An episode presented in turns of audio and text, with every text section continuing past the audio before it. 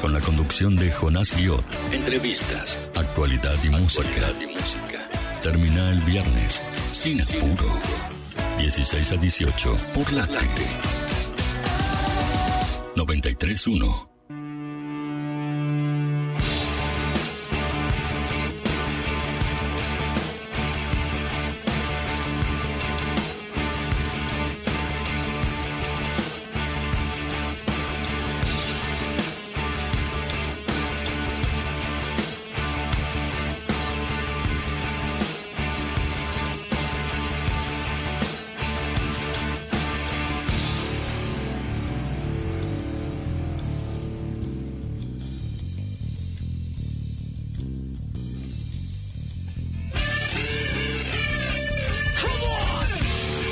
Hola, hola, hola, buenas tardes, ¿cómo andan? ¿Cómo les va?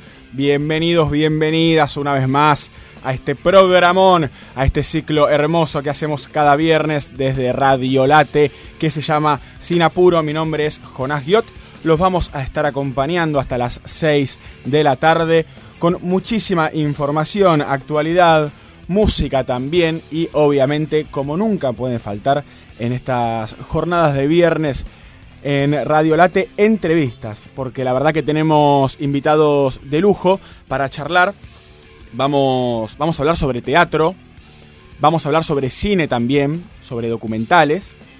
Vamos a estar hablando con, un realizador sobre un documental muy, muy interesante que vimos hace muy poquito y que vale la pena siempre eh, destacar. Y obviamente charlar, ¿no? Con eh, personas que nos hacen muy bien, ¿eh? Haciendo estas realizaciones tan lindas, acudiendo al archivo, a la fotografía, al cine y a la historia y a la memoria también. ¿eh? Eh, un tema para nada menor para este equipo eh, conformado por Cristian Leiniani, a quien le mandamos un gran abrazo, director de este programa. También, obviamente, a Juan Morillo, productor. Sole Cook, del otro lado, nuestra operadora. ¿Cómo anda, Sole?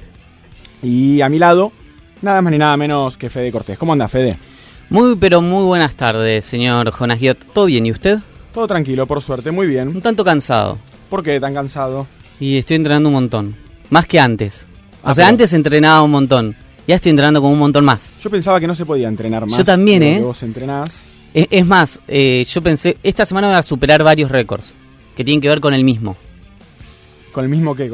El mismo récord lo voy a superar varias veces. Ah, vas a recuperar varias veces, eh, vas a mm, superar varias veces el mismo récord. O sea, yo nunca entrené cuatro días seguidos. Y esta ah. semana tengo siete entrenamientos, así que voy a entrenar cuatro días seguidos, voy a superar el récord, voy a entrenar cinco, voy a superar el récord, voy a entrenar seis y voy a entrenar siete. ¿Y cuándo descansas? Esta semana no descanso, eso es lo que yo me preguntaba y que le decía a mi profesor. O sea, estás haciendo que odie el running. Porque si querés que corra los siete días de la semana y que suba cuestas y que baje y que haga pasadas largas y que corra cuatro, que, que suba... Hoy subí 110 veces a eh, una loma que está en camino de cintura. 110 veces. A las 8 de la mañana. ¿Corriendo? Sí. Oye, con un trote suave que, hice video, ahora te lo muestro. No, pero este 110 veces, ¿entendés? O sea, 11 kilómetros tenía que ser un recorrido que es, de 100 metros, literal. Aparte de corriendo para, para romper récords, eh, una, cosa de, ir rápido. Por suerte tenemos este espacio, ¿no? De dos horitas hasta Sí, para, para no correr, aunque corre un poco. aunque obviamente, Fede, es tanta el fanatismo que tiene por correr que, sin embargo, corre por los estudios eh, de Sinapuro. Y obviamente vamos a parar la pelota, ¿no? Como siempre antes de arrancar el fin de semana, que nos gusta charlar de lo que pasó en la semana. La verdad que están arrancando también unas eh, muy lindas propuestas culturales de las cuales vamos a charlar eh, en un rato nada más. Quería comentarles también que, bueno, nos pueden seguir en las redes sociales, obviamente, y también eh, revivir nuestros programas, nuestras entrevistas en Spotify, porque recientemente lanzamos el canal en Spotify, muy interesante también para que lo puedan hacer, bueno, desde una de las mejores aplicaciones para, para escuchar podcasts, para escuchar entrevistas, sin lugar a dudas. Vamos eh, también a hablar algo de deportes y seguramente también eh, de ambiente, de medio ambiente. Todo eso, música y actualidad y mucho más hasta las 6 de la tarde, haciéndolo sin apuro.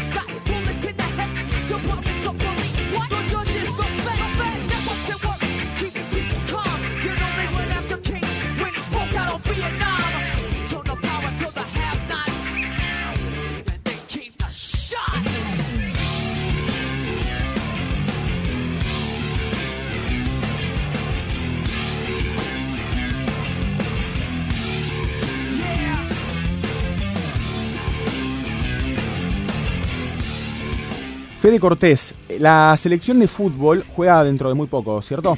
Exactamente, se viene la última doble fecha de eliminatorias, ya no hablamos de triple fecha, recordamos que eso era porque adeudábamos dos partidos de marzo que por la pandemia no se pudo realizar, no se pudieron realizar, en ese caso habían sido los clásicos Brasil e Uruguay y Uruguay, que se desarrollaron uno solo cinco minutos, que hay que ver que termina la AFA, la FIFA, eh, bien dicho, y el otro que jugamos con Uruguay que le ganamos 3 a 0, realmente un partidazo. Bueno, ¿Qué es lo que se viene entonces? Los últimos dos partidos del año para el seleccionado argentino de manera oficial en cuanto a las eliminatorias rumbo a Qatar 2022. El primero va a ser en Uruguay el viernes de la semana que viene, viernes 12 de noviembre, un partido que Uruguay va a intentar dar vuelta a la, cara de lo que fue el partido que jugó en el Monumental, que si bien eh, arrancó bien, donde tuvo dos chances de, ponerse en ventaja, después ya fue todo una derrota categórica en favor del seleccionado argentino.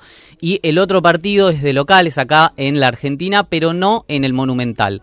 El, el, Chiqui Tapia se lleva el partido a San Juan, que para mí es una gran iniciativa. Está muy bueno que los partidos de la selección argentina se, se desarrollen a lo largo de la República Argentina. El tema hay, hay, que ver si no fue un favorcito con, con el, intendente de, la zona. Intendente no. El gobernador. El gobernador, ahí está. no me salía. Bueno, eh, eso fue algo que se charló en su momento, pero bueno, Argentina-Brasil se va a desarrollar en el estadio del Bicentenario en San Juan. Ok, bien. ¿Cómo es la situación de Messi? Que entiendo tenía un par de molestias, ¿no? O algunas lesiones. Hay mucha preocupación por, por Leo Messi, eh, tanto de nosotros como del PSG, como de todo el mundo del fútbol y, y mismo de él porque para darte, un, darte una idea, ayer Messi no estuvo eh, todo el día en, en, París, no estuvo todo el día en Francia, sino que se hizo un vuelo rápido hacia Madrid para ir a una clínica específica que él ya se atendió en 2015 cuando se había lesionado para ver eh, la posibilidad de arrancar un tratamiento con células madre, de terapia regenerativa de células madre. Es una terapia que utilizaron muchos deportistas como Paul Gasol, como por ejemplo Cristiano Ronaldo, deportistas que le salvó la vida y pudieron seguir jugando. Ah, ok. Esa es la, digamos, salvar la vida en el sentido de que pudieron... Salvar la vida deportiva. Ok. Y, la situación es complicada porque Messi arrastra un, un dolor bastante molesto desde el 2 de septiembre, ese partido que jugamos con Venezuela. ¿Te acordás? Una patada criminal que recibió que dijimos todos se rompió en ese instante. Messi se paró, no sabemos cómo, jugó, siguió jugando distintos partidos en el seleccionado, también jugó en el PSG. Y eh, un, adelanto de que no estaba bien el cuerpo de Messi fue lo que pasó en ese momento en el cual se tomaba la rodilla frente al Lyon, que Mauricio Pochettino decidió sacarlo, donde hubo ese altercado de Messi diciéndole yo no estaba para salir, eh, hubo mucho revuelo y demás. Bueno, eh, Mauricio Pochettino y su cuerpo técnico habían acertado porque Messi no estaba bien, le dolía la rodilla, se había hecho movimientos. Bueno, siguió pasando el tiempo, siguió jugando Leo Messi pero lo cierto es que le sigue doliendo. Tiene una contusión en la rodilla, tiene una molestia bastante fuerte en la rodilla y molestia también en los isquiotibiales, las dos cosas de la pierna izquierda. Y como no se soluciona, se le volvió crónico ese dolor, recordamos desde el 2 de septiembre que tiene por lo menos el de la rodilla, decidió entonces ir a su clínica de referencia para ver qué tratamiento se puede realizar. La información certera de cuál se va a hacer todavía no está, pero se cree que puede llegar a ser ese, un tratamiento de, terapia regenerativa con células madre. Ese dato quiere decir que es muy probable que no, no llegue a jugar con el seleccionado argentino. O sea, por ejemplo, hoy eh, no, no está en la lista de concentrados para jugar mañana en, del PSG por la liga local. Mañana juega de nuevo el PSG. No está convocado. Tampoco estuvo convocado en el partido de Champions League que jugaron esta semana, donde empataron 2 a 2 en el último minuto. Y el partido del viernes pasado, que sí jugó de titular, cuando el jueves había estado entrenando de manera diferenciada, ingresó, eh, pudo jugar solo los primeros 45 minutos porque eh, en, el, en el entretiempo directamente no salió al campo de juego y quien sí salió al campo de juego en ese entonces fue Mauri Cardi para reemplazarlo. A partir de ahí Messi no volvió a jugar y está en este, en este embrollo de saber qué hacer con su pierna y si está disponible para jugar. Y en ese contexto, antes de que pase esto, una semana antes, Leonardo, que es el director deportivo del Paris Saint Germain, había tenido unas palabras bastante eh, fuertes contra Messi porque le preguntaron qué onda Messi y él dijo, mirá, la verdad que se la pasa viajando, está más en la selección que en el PSG y cuando viene está lesionado encima. Literal dijo algo así. Lo resumí un poquito, pero la intención es esa, fue como una tirada de oreja de... Nosotros, o sea, nosotros te pagamos el sueldo. tenés que jugar con el PSG. Tenés que, tenés que hacer lo que hacía Messi en el Barcelona. Y me hiciste acordar que también, eh, con, con, lo del sueldo, Messi también hizo referencia mm, al, al, comentario que había hecho supuestamente el director técnico del Barcelona, de que jugara gratis, y demás. Sí, se había hablado de que Joan Laporta tuvo en la cabeza la idea de pedirle que juegue gratis, pero que efectivamente no lo hizo. Y también tuvo algunos comentarios Joan Laporta en como dando a indicar que Messi podría haber hecho algo más. Y él en una entrevista dijo que nunca nadie le pidió que, la, que trabajara gratis, porque es su, es su trabajo, nadie le pidió que trabajara gratis, que jugara gratis para el Barcelona, y que no le gustó mucho cómo se refirió a, la situación Joan Laporta. Pero bueno, Messi dejó abierta la puerta de que él quiere volver al Barcelona, que ya sea como jugador o como dirigente, pero que él cuando termine su carrera deportiva quiere volver a vivir a Barcelona y devolverle algo de todo lo que le dio el club. Entonces sí o sí va a terminar ligado a la institución. Hay que ver si como jugador o ya directamente como dirigente. También quería comentarles, eh, nos vamos del deporte para irnos al plano más cultural, porque ayer eh, comenzó eh, a través del Festival Buenos Aires Jazz eh, fue la apertura ayer eh, durante la noche de los anticuarios. Esto va a terminar eh, el domingo, el domingo de esta semana. Hasta el domingo vamos a poder disfrutar en la ciudad de Buenos Aires de un montón de música en vivo y también de un montón de actividades que tienen que ver con el jazz de los años 30, más que nada. Bueno, ayer fue la gran apertura durante la noche de los anticuarios. Le están dando una, un buen empuje también a estos lugares, ¿no? Donde podemos conseguir antigüedades, obviamente cosas también muy ligadas, ¿no? Desde lo visual a la, temática del jazz, un género tan lindo. También vamos a poder disfrutar de jam sessions, eh, bueno, eh, bandas tocando en vivo, eh, de varias décadas también. Pienso también en, en, varios artistas de acá de Argentina que le están dando cabida también al jazz o empuje desde otros lugares, haciendo otros géneros también, o por ejemplo las Miau Trio, unas chicas que, mm, que con la boca simulan instrumentos de, jazz de los años 20 y los años 30 y también hacen, hacen cosas muy lindas. Y eh, también va a haber clínicas con maestros y maestras del género para poder disfrutar, para poder ver, para poder escuchar en vivo. Pueden ver obviamente eh, la programación en la web del gobierno de la ciudad de Buenos Aires. La verdad que es muy lindo el Festival Buenos Aires Jazz que arrancó ayer y lo van a poder disfrutar hasta el domingo. ¿eh? Así que si están con, ganas de escuchar algo de música este fin de semana, están embolados, pueden, pueden pegarse una vuelta por la mm, amplia variedad eh, de lugares y actividades que va a haber a su disposición. Y volviendo al deporte, mencionaste acá a Icardi hace un ratito. Sí, lo mencioné Icardi. ¿Hay novedades de Icardi y el, y el WandaGate? Tremendo. Yo creo que nunca no llegamos a darnos la licencia de hablar de un tema tan importante para la República Argentina y para el mundo, el mundo en general. Pasa lo siguiente, no es que seamos solemnes, la verdad que es un tema que estuvimos atentos, muy atentos porque Mira que yo, o sea, yo no me gusta para nada ese tipo de periodismo. La verdad es que respeto a los colegas que lo hacen, pero no le encuentro la gracia de hablar de esos temas. Pero este tema lo seguí como si fuera, no sé, Messi, Messi al PSG. Bueno, lo poquito que mencionábamos justamente era eso, eh, que reúne todos los elementos necesarios para eh, llamar la atención y rebotar en todos lados, en todos los medios, en todos los grupos de WhatsApp, en todos los, en todas las redes sociales, obviamente, infinidad de memes. Aparte dio un poco de aire, ¿no? A tanta noticia política, tanto cruce, tanto elecciones, tanto todo que fue noticia, noticias malas por demás que fue como un alivio, fue como, bueno, nos ponemos, nos ponemos a, investigar sobre otra cosa, a chusmear qué pasa con, con infidelidades o rotura, rupturas en relaciones de ricos, de millonarios, porque estamos hablando de una pareja multimillonaria con, con una exposición realmente terrible y, también vimos cómo se, se rebajaron a, a nenes de, de, no sé, de 15 años, 13 años, con respeto a los nenes, a los niños de 15 y 13 años porque se subían historias eh, eh, con, con, mensajes. Icardi cerró su cuenta, la abrió, solo seguía a Wanda, dejó de seguir a todos. Subía contenido como con cola de paja de, haberse mandado una cagada, como diciendo que estaba todo bien. Wanda por el otro lado diciendo que estaba todo mal.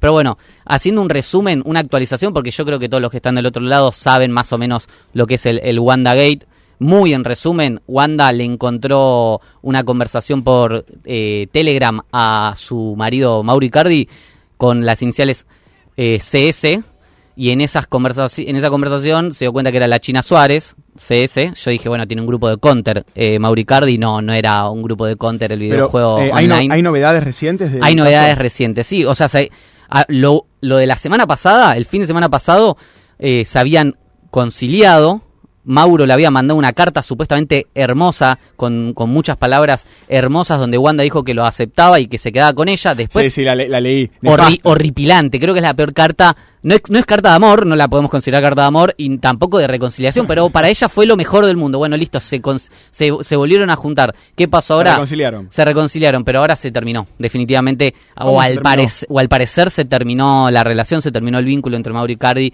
y eh, Wanda Ah, me Nara. estoy enterando ahora. ¿Te estás enterando ahora? Bueno, Sí. me parece muy bien. Yo creo que muchos del otro lado también, porque se, se apagó un poco el tema y por ahí esto quedó desapercibido. Porque mucha gente se enojó porque fue un pésimo final. Venía muy, muy, eh, venía se enoja. Es como el final de una serie, ¿viste? No, no, no, Que a la gente no le gusta y se queja en Claro, Twitter. y, y lo soltó. O sea, venía escalando en, en un nivel de pasión y, y de locura increíble el tema y, y terminó con esa carta horripilante y como que quedaron los dos mal parados, Wanda y Mauro no para, el- la, la situación popular. No están juntos ¿por qué? Porque le llegó a Wanda información, le llegaron mails, los cuales... porque hasta acá eran solo chats. Me gusta la seriedad con la que serie, eh, con la que Fede habla esto, porque ni hablando eh, el, hecho más importante de, de la Argentina puede estar eh, hablando así con este nivel de seriedad, chicos. No, no, no. Es que para mí lo amerita. periodístico Tremendo, datos duros, Datos duros. eh, fuentes cercanas, anda a chequearlas. Anda a chequearla, sí, anda a chequearla. Eh, toda esta historia Bueno, fue una anda a chequearlo. cuestión, Bueno, no están, no están juntos ahora. A- hasta este momento era solo chats, pero ¿qué pasó? Eh, o sea, en teoría no se habían visto o eso era lo que Wanda quería creer. Le llegan mails a Wanda que confirmaban que la China Suárez en ciertos momentos estuvo en París, en donde también le confirman que pidió la camiseta del PSG rosa, donde en teoría se la pidió a Mauro, donde en teoría se vieron, donde supuestamente le sacaron un pasaje de avión que no lo pudo sacar Mauro porque la economía se la maneja su esposa, sino que se la sacó un amigo de la China y parece que ese amigo de la China está relacionado con el marido de su hermana, de Zaira. Ah, no, esto es tremendo. No es tremendo, literal es para, es para una película. Eh, ah, hablando de esto, y bueno, esto, esto es lo último. O sea, se, se, se confirmó entre comillas, o para Wanda se confirmó que se vieron, que estuvieron y se fue. Se Esto- fue de un París, urgente, se fue a. Milán. Esto es un urgente, ¿no? sí, yo- Si estuviésemos en tele, La verdad es que desconozco si. Yo imagino que está en la lista de concentrados Mauro Icardi, pero creo que si se confirma esto, eh, la carrera de Mauro va a empezar a bajar porque bajón anímico fuerte. Hay que ver cómo, cómo lo maneja Mauro todo esto. sí. También pienso en, en el tema de los hijos, ¿no? Y la exposición tan, pero tan fuerte en las redes sociales. Digo, como. Si es que afecta, quizás ni se enteran los pibes porque. eh, Bueno, en otra. al- Pero digo, tanta exposición, eh, obviamente, si- históricamente, todo este tipo de asuntos eh, llamaron la atención, ¿no? Bueno, eh, decidieron Mauro, perdón, Mauro no, Wanda y, y Maxi López, imagino que Mauro también, enviarle los hijos a Maxi para que los tengan separados un poco de todo este quilombo. A todos, digamos. al Sí, en un principio, ya después se volvieron, se volvieron a juntar, pero al principio hicieron eso. Y hoy Wanda subió una historia de Maxi López con su esposa rusa, si no me equivoco, y eh, tres de sus hijos. A su historia, a su perfil personal, Wanda. Mirá. Una foto de Maxi López. También que están sus hijas, pero. Pero, Chao Mauro, me parece. Quería recomendar acerca de este tema, porque se escribió muchísimo, se habló muchísimo, se opinó muchísimo, eh, una nota de mm, Alexandra Cohen, que es psicoanalista, es eh, autora también de Y sin embargo el amor. Hemos hablado con ella en, en esta radio anteriormente. Siempre eh, vale la pena leerla y, y acudir a ella. Los textos de ella publica en el diario AR una nota que se llama Calambres en el alma, caos y control en el WandaGate, eh, con algunas lecturas muy interesantes de lo que pasó. La verdad que, bueno, era, era esperable ¿no? que, que, posteara algo y al mismo tiempo decir, bueno, lo que hablábamos hace un rato, quizás se habló tanto y, y- y ya no hace falta decir nada, pero bueno, posteó en Twitter una mancha más al tigre, ¿no? Y la verdad que me encantó lo que posteó, es una, un enfoque eh, muy, muy distinto. ¿Viste que se lo toman con seriedad las personas? Sí, no, pero más que Este nada, tema. bueno, sí, sí, verdad, tenés razón. Este, pero algo que me, que me llamó la atención es uno de los de la parte final de este texto tan lindo eh, y es básicamente cuando llega a, a la conclusión de que mm, de que cuando el deseo se escapa de, de la norma eh, porque estamos todo el tiempo eh, tratando, ¿no? de, de- de controlar algo que es incontrolable como el deseo y que, y que apenas eh, en el deseo pasa algo lejos de lo que se espera, algo inesperado, ya un poco que nos volvemos locos, ¿no? Como, como sucedió, bueno, en el caso de ellos con su romance también y eh, con la sociedad entera, cuando todos de alguna manera creo nos podemos colocar eh, en, en alguno de estos personajes a la hora de atravesar este conflicto, ¿no? Eh, o porque nos han clavado los cuernos, o porque lo hemos hecho, o porque sí, lo sí. hemos vivido, porque un amigo lo hizo, demás, o por lo que sea. Creo que también eso, eso también vale la pena destacarlo. Y obviamente, bueno, volver a, a recomendar, ¿no? Eh, siempre lo que dice Alexandra Cohen en términos de tratar de no, no buscar estar exentos ¿no? del dolor y de la y de las cosas malas que pueden suceder en, en los vínculos, ¿no? Sino más bien, bueno, poder atravesarlos de la mejor manera posible, porque la verdad que no hay, no hay garantía de nada y como dice en su nota, nadie está exento, nadie sale ileso de la escena amorosa. Eh, algo que muchas veces, discursos New Age, que, que empiezan a, a emerger, ¿no? que plantean eh, la, la felicidad y esta, eh, esta casi dictadura de la felicidad, esto que ten- tenés que ser feliz y bueno, y si algo te afecta, eh, déjalo ir o no es por ahí, abuelas o algo Sí, sí, así, sí. eh, me parece que también vale la pena recomendar este tipo de lecturas y de enfoques. Gente, en un ratito nada más vamos a tener un notón en Sinapuro y vamos a estar hablando con Nicolás Prividera, que es director de cine y también crítico de cine y eh, recientemente pudimos ver un documental espectacular, Adiós a la Memoria, es un documental de 2020 eh, que hace un hilo conductor que es la, una enfermedad degenerativa de su padre, que está perdiendo la memoria, y al mismo tiempo lo que sucedió durante eh, la dictadura militar, haciendo también hincapié en lo que fue la desaparición de su madre durante la dictadura. Y el Que olvido que hoy- pregonaba el Eh, gobierno. Exactamente, el obligo que pronaba el gobierno y bueno, y esta, este hilo que se hace ¿no? en la pérdida de la memoria y la memoria como algo necesario ¿no? para, para poder eh, seguir reivindicando eh, todo lo que tiene que ver con los derechos humanos. Así que quédense que en un ratito y hasta las 6 eh, de la tarde vamos a estar de vuelta con más Sin Apuro. Sin apuro. Ya es viernes. Viernes. Arrancamos el fin de semana.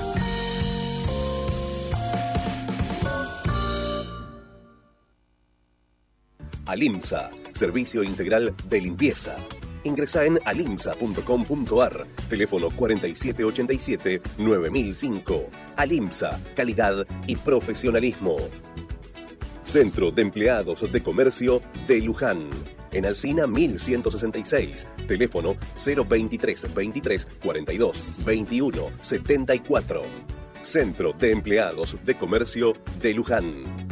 Cotillón Casa Alberto. Productos nacionales e importados. Cotillón Casa Alberto.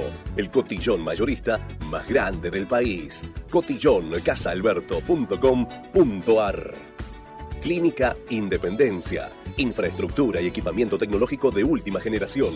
En Luis María Drago, 5681, Munro. Clínica Independencia. Sindicato de Empleados de Comercio de San Antonio de Areco. En Arellano y Ascuénaga. Con teléfono 023 26 45 42 84.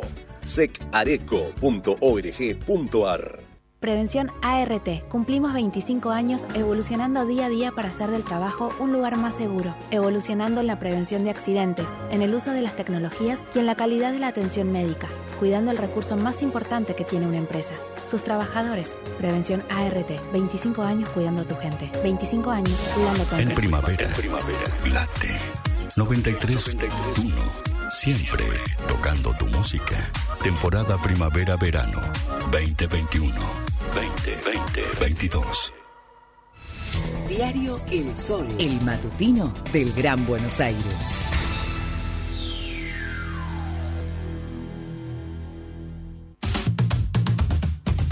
Late 93.1, Puerto Madero, todos los sábados de 14 a 16. Escucha Late Show, Late Show con la conducción de Loli Velotti y gran equipo. Entrevistas a famosos y personajes destacados. Muy buena música. Toda la información del mundo del espectáculo y tecnología. La Late Show Show. Sábados de 14 a 16. Más luminarias en Varela. Recambio y colocación de luces LED en distintos barrios. Más seguridad. Embellecimiento de plazas y acceso al distrito. Ahorro energético y cuidado del ambiente. Más info en varela.gov.ar barra obras. Municipalidad de Florencio Varela. Cerca tuyo. ¿Sabías que existen técnicas in vitro para la reproducción de especies nativas? Venía a Tecnópolis, décima edición, Cultivar lo Humano, en el Polo de Desarrollo Sostenible. SEAMSE te cuenta cómo lo hacen y te enseñarán qué podés hacer vos. Obtené tus entradas gratuitas en tecnopolis.gov.ar. Enlate. Somos primavera. Temporada 20, 21, 93.1. Flor de Radio. Estás escuchando Sin Apuro por Late 93.1.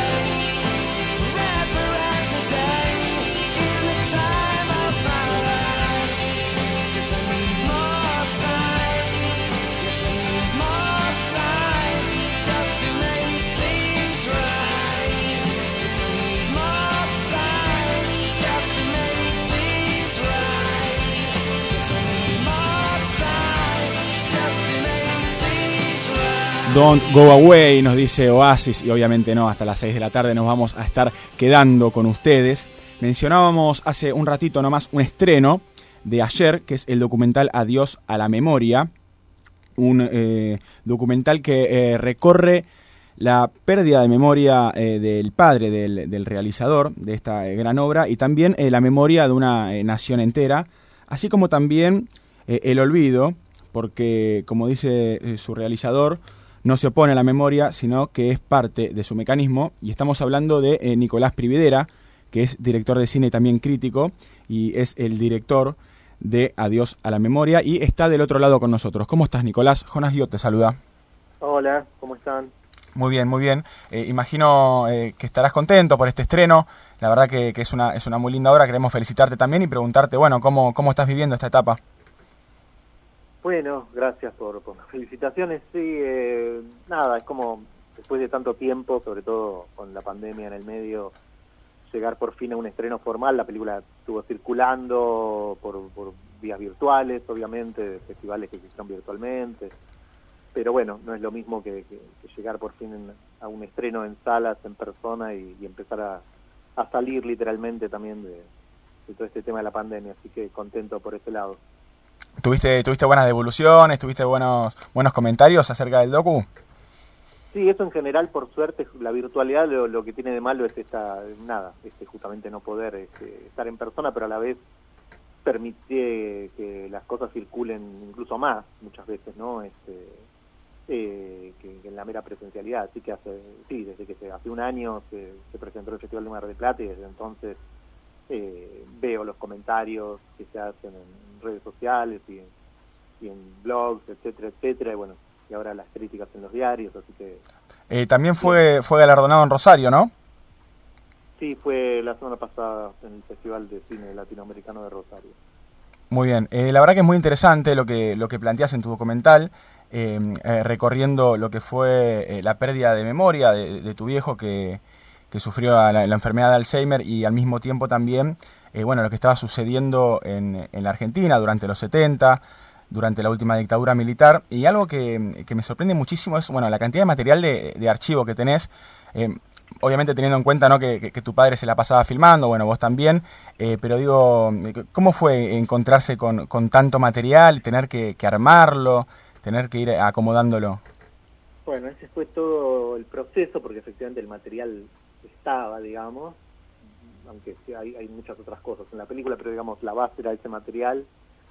Y bueno, justamente fue todo el trabajo de cómo eh, apartarse un poco de, lo que eso era, que eran películas caseras con las que se filmaban en este momento, como las que cualquiera hoy puede hacer hasta con el celular, eh, y que en general son muy repetitivas, o bueno, son todos filman sus cumpleaños, o la playa, o lo que sea, eh, bueno, cómo hacer una película a partir de eso, ¿no? A partir de esos materiales. Entonces, bueno, eh, ese fue un poco todo el trabajo, justamente. Claro, me imagino muchísimo, muchísimo tiempo teniendo que acomodar esto y también eh, la forma en la que está narrado, ¿no? Con, con tu voz en off y en tercera persona, que es algo muy interesante también, a pesar de que vos explicás también por qué lo haces. Sí.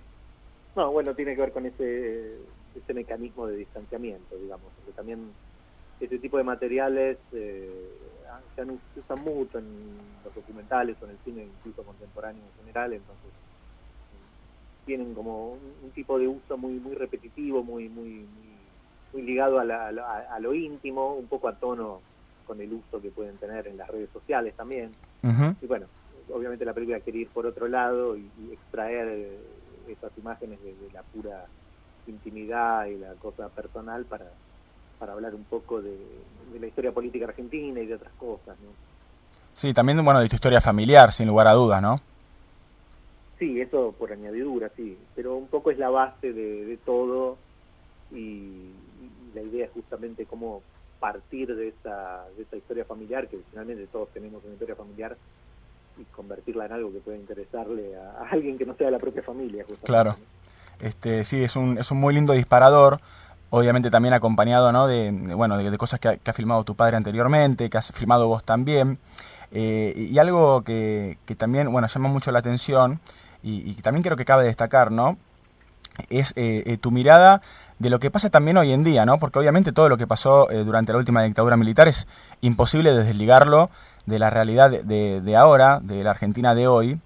Eh, y, creo que también, bueno, hace foco en, ciertos discursos que también eh, vuelven de alguna manera, eh, o ciertas derechas también que están, que están surgiendo de, una manera muy fuerte entre los jóvenes también y ciertos discursos eh, muy de derecha que a veces también son muy negacionistas. Digo, de alguna manera también estás reivindicando eh, un constante trabajo de la memoria en nuestro país. Sí, porque bueno, justamente esa es la cuestión. No se trata de, lugar común de la memoria contra el olvido, no es solo el olvido, sino también muchas veces eh, se trata de una lucha entre memorias, digamos. Efectivamente, por, por derecha también hay memoria, es, una, es otra memoria y es una voluntad de reescribir la historia, muchas veces también. Eh, y eso es un poco a lo que nos enfrentamos. Creo que en este momento además está cada vez más claro. Sí, aparte eh, hacía también una, lectura en el sentido de, los paralelos, ¿no? Eh, de aquella época y, la de ahora, porque vos le das mucha importancia también al rol de los medios, ¿no? De comunicación en esta sociedad.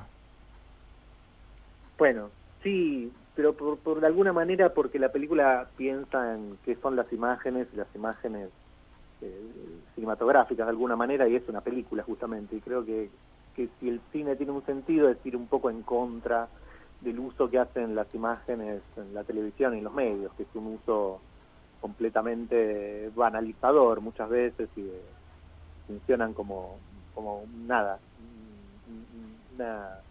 una canilla abierta de imágenes, digamos, sin sentido, que ocupan un espacio, un lugar, este, pero justamente para no pensar, este, para estar en lugar del pensamiento. Entonces, bueno, el cine tendría que tratar de, pensar sobre las imágenes y ayudar a pensar. Sí, definitivamente eh, nos ayuda a pensar este film que se llama Adiós a la memoria. Es Nicolás Prividera, director de cine, con quien estamos hablando en el aire de Sinapuro. Y otra cosa que también me llama mucho la atención perdón, del film eh, es eh, cuánto, cuánta importancia le das a la parte sonora también. Eh, como volviendo en los recuerdos, ¿no? Estas, estas escenas que son casi de ensueño parecen por momentos, haciendo usos de, algunas notas así muy agudas, que van pasando algunos pitidos también. Eh, esto le prestaste alguna especial atención, ¿no? Sí, porque bueno, en general este, también este tipo de, imágenes suelen ser acompañadas de alguna música nostálgica o algo así. Este, en general representan eh, el pasado y cierta añoranza del pasado. Yo no quería hacer una película nostálgica para nada, digamos. Este, entonces el, sonido también funciona de un modo este, también, digamos, distanciador. En general es una música atonal o concreta, salvo el piano, pero bueno, porque mi padre toca el piano y ahí está, es, como su, su música, digamos pero todo el resto tiene que ver con, sacarlo de, una línea melódica, digamos, y construir el sonido desde otro lado. Vos hablás mucho de tu padre, eh, lo, mencionás también, bueno, el documental hace foco en la figura de tu padre y en la figura de tu padre eh, sufriendo una degeneración de la memoria muy importante. ¿Cómo fue eh, para vos acompañarlo durante ese periodo? Bueno, no, cada, cada enfermo es distinto, ¿no? Y cada... Digo esto porque muchas veces, por ejemplo, se, habla del Alzheimer, este, bueno, que no era el caso, no es este caso, ¿no? Es otra cosa, es una enfermedad degenerativa, pero también cada paciente responde de manera distinta. Entonces, eh, nada, hay que verlo caso por caso. En este caso eh, fue, fue bastante lento el proceso, irreversible pero lento. Entonces, este, bueno, nada, a lo largo de mucho tiempo este, pude filmar algunas cosas que se ven en, en la película, eh, mientras pudo haber algo así como una conversación.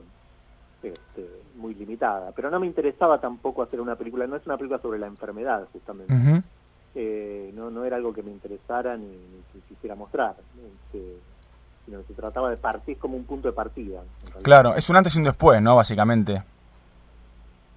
Sí, o es este, o para nosotros, los que quedamos, digamos, este, para, para quien transita eso es, este, el, después final.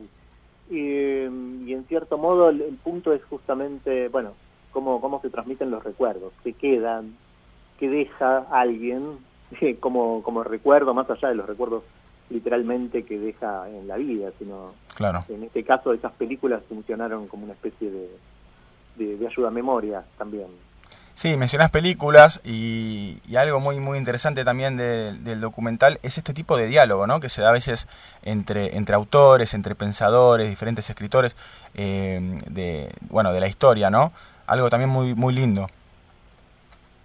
Sí, bueno, porque se trataba de pensar la memoria en términos amplios, digamos, de que la memoria son las imágenes, son los recuerdos, también son las películas que vemos, son las cosas que leemos, en fin. Este, un punto es un, término hasta demasiado amplio, pero que permite justamente jugar un poco con todo eso eh, y con todas las limitaciones que tenía una película como esta, la idea era justamente abrirla lo más posible para, para poner a jugar todas esas cosas. ¿Y cuáles eran las limitaciones? Bueno, las limitaciones, por un lado el material mismo, que como te digo, tiene un uso muy convencional en general, este tipo de material este, de imágenes familiares, eh, y después la propia situación, justamente como te decía, no, no, no había, no, no, se podía mantener más que eh, una, breve conversación con mi padre. Entonces esa conversación era imposible, entonces todo se transforma en una especie de conversación imaginaria que tiene que ver con nada, ir a, esos cuadernos que le escribía, donde anotaba nombres propios básicamente, y a partir de ahí, bueno, traer esos nombres y desarrollarlos en, la película de otra manera, como él no podía hacer, pero trazar todas las relaciones que de alguna manera caóticamente estaban ahí este, y, construirlas como un relato en la película. ¿no? Claro, fue casi un trabajo detectivesco el tuyo. De, sí, más no sé, o de, arqueológico, claro. este, algo así. Este, sí, sí.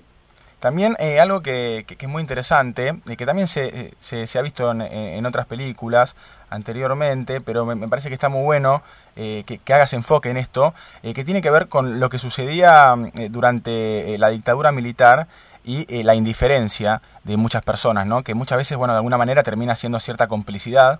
de hecho, vos te haces esta, este cuestionamiento en la película, ¿no? ¿Qué hubiera pasado si aquel que, bueno, que, que fue indiferente hubiera hecho valer su voz, ¿no? Y, yo creo que también ahí está bueno algo para destacar, ¿no? Como hay cierto hay, cierta crítica a la indiferencia en, el documental. Sí, una indiferencia en sentido amplio, porque en realidad lo que nos enfrentamos ahora no es la indiferencia en términos de no participación, es una indiferencia hacia el destino de los otros, pero, pero en realidad con una fuerte participación.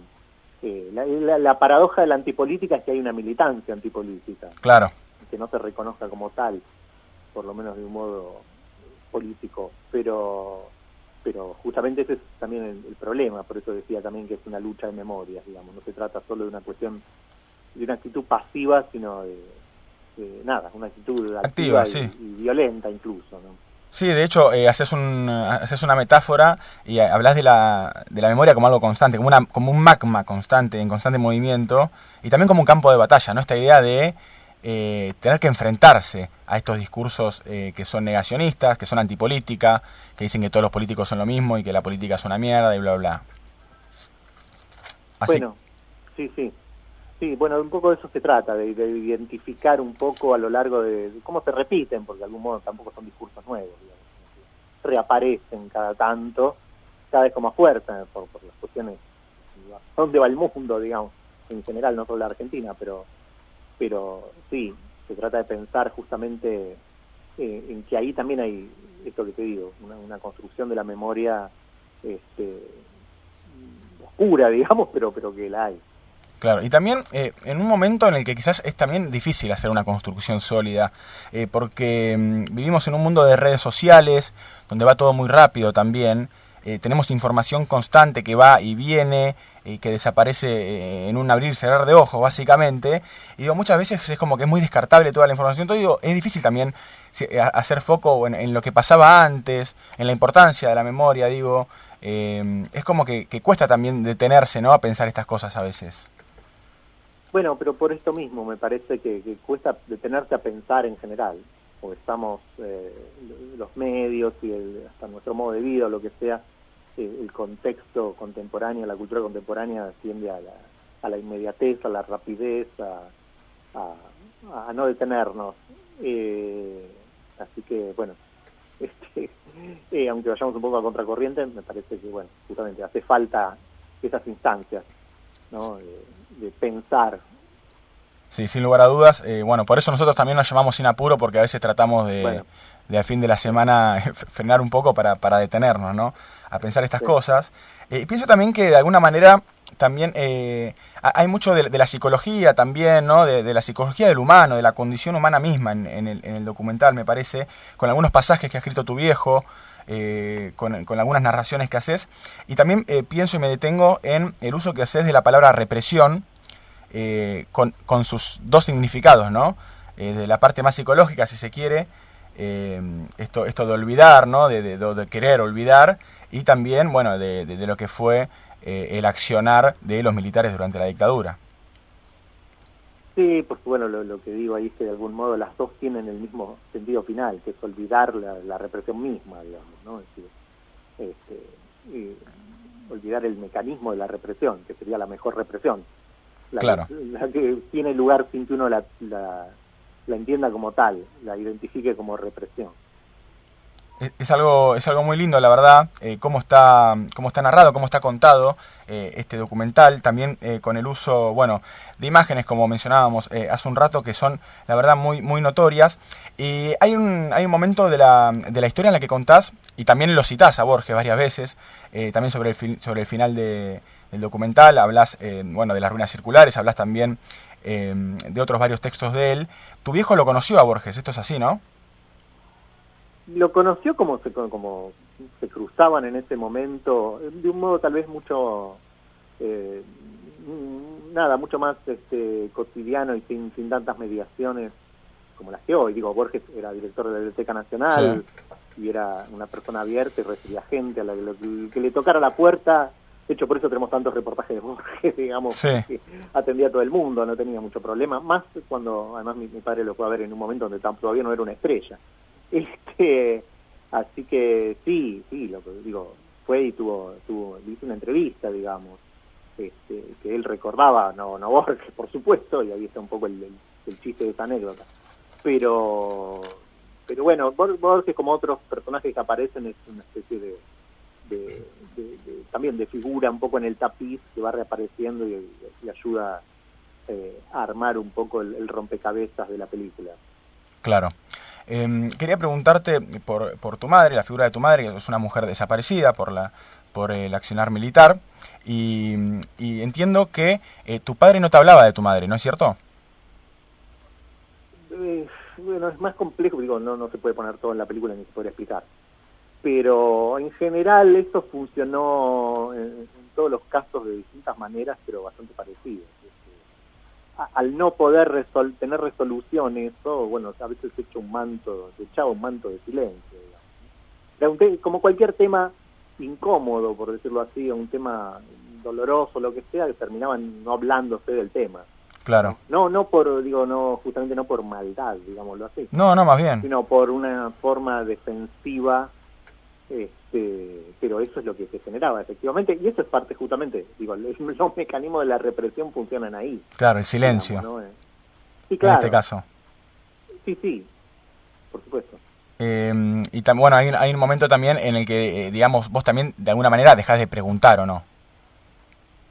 Bueno, es que una vez que se hace silencio, todos de alguna manera, también tácitamente, asumimos eh, ese silencio, entre comillas, impuesto. Claro. Eh, y, eso va para la sociedad también, digamos, más allá de distintos momentos en los que eh, estas cuestiones se explicitaron. Pero bueno, esa sería otra eh, otra cuestión, otra discusión, cómo reaparece la memoria de la dictadura, este, en la postdictadura hasta hoy, este, y las idas y venidas en relación a eso y las, las, las luchas también, ¿no? Cuando se dice, por ejemplo, hasta en relación al cine, otra película sobre la dictadura, bueno, ¿qué significa esa frase, no? Ciertamente, si la película es una película repetitiva, que trabaja los materiales del mismo modo que ya se digo, que te da la sensación de ya haberla visto, bueno, será otra película sobre la dictadura. Pero bueno, los alemanes siguen haciendo películas sobre el nazismo y nadie les dice otra película sobre el nazismo. Ni hablar, y Hollywood también, y bueno. Y, bueno. este, y bueno, la que seguramente eh, no, no es redundante ni repetitiva es Adiós a la memoria. Te quería agradecer, eh, Nicolás, en nombre de todo el equipo de Gracias a ustedes por, el llamado. Bueno, muchas gracias. ¿eh? Em, pueden ver Adiós a la memoria. Eh, la próxima función va a ser el 11 eh, de noviembre. El estreno fue ayer en el Malva Cine y también en la Sala Lugones. La próxima va a ser el 11 de noviembre. Dura una hora y media aproximadamente. Em, hablábamos con Nicolás Privedera, director de, este documental, que obviamente nos ayuda a pensar, nos ayuda a rememorar que mm, no es lo mismo que recordar, ¿eh? El recuerdo es involuntario, La rememoración es algo que se busca, algo que también nos enseña este documental y en este caso también nos ayuda a eh, rememorar lo que fue la historia de este país que obviamente siempre, como hablábamos también con Martín Coan hace eh, algunos programas nada más, siempre vale la pena seguir en esta lucha activa ¿no? por la memoria de este país. Vamos a seguir dentro de un ratito nada más, porque antes vamos a escuchar algo de música, pero hasta las 6 de la tarde vamos a estar acompañándolos a ustedes con muchísimo más sin apuro.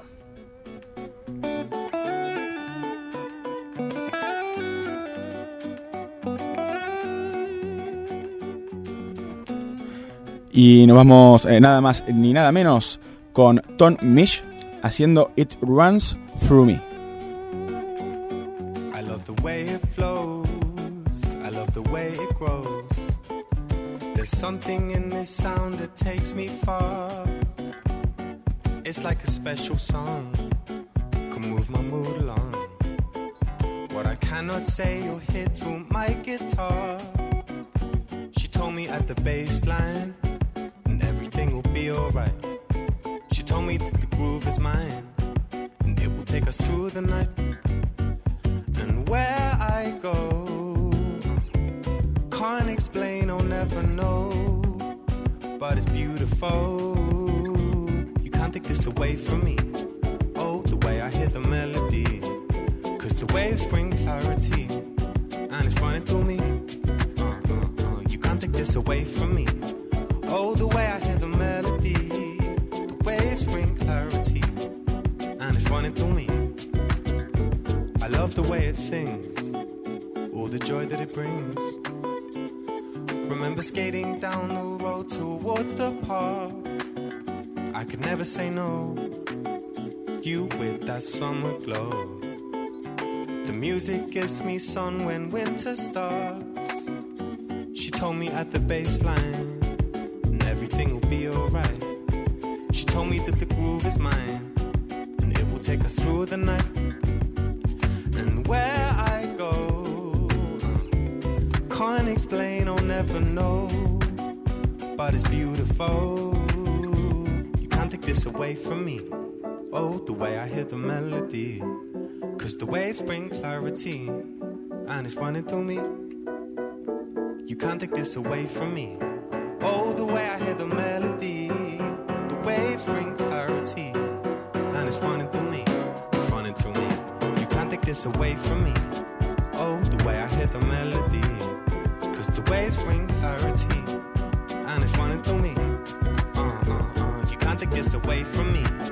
Oh, the way I hear the melody, cause the waves bring clarity, and it's running through me.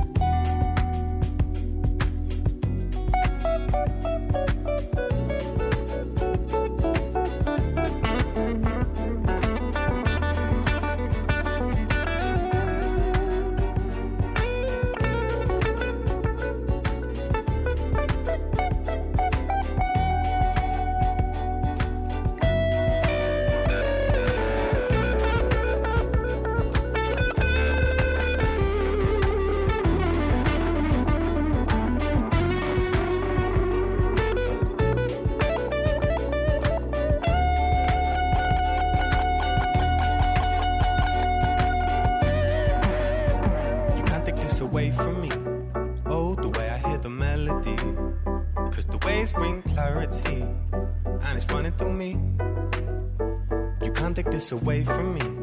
Oh, the way I hear the melody, the waves bring clarity, and it's running through me. Enlate, enlate. 93, 93, 1. Estamos, Estamos sin apuro.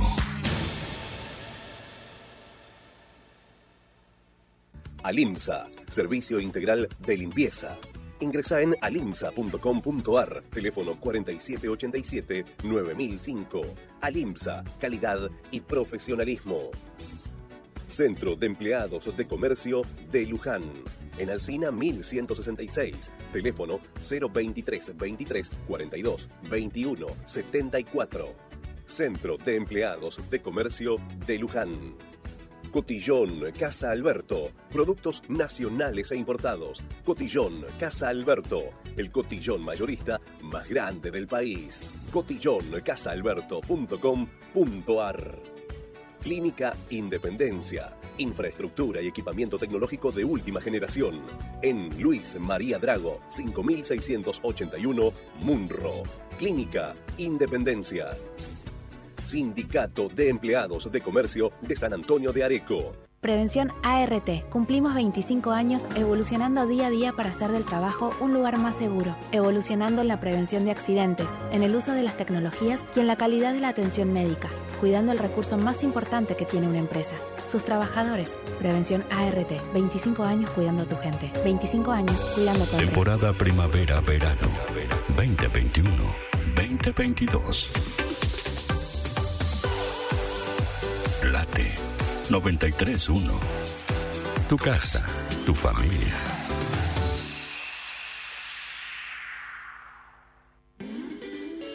Servicios del Centro de Zoonosis, consultorio veterinario, vacunación antirrábica y castraciones.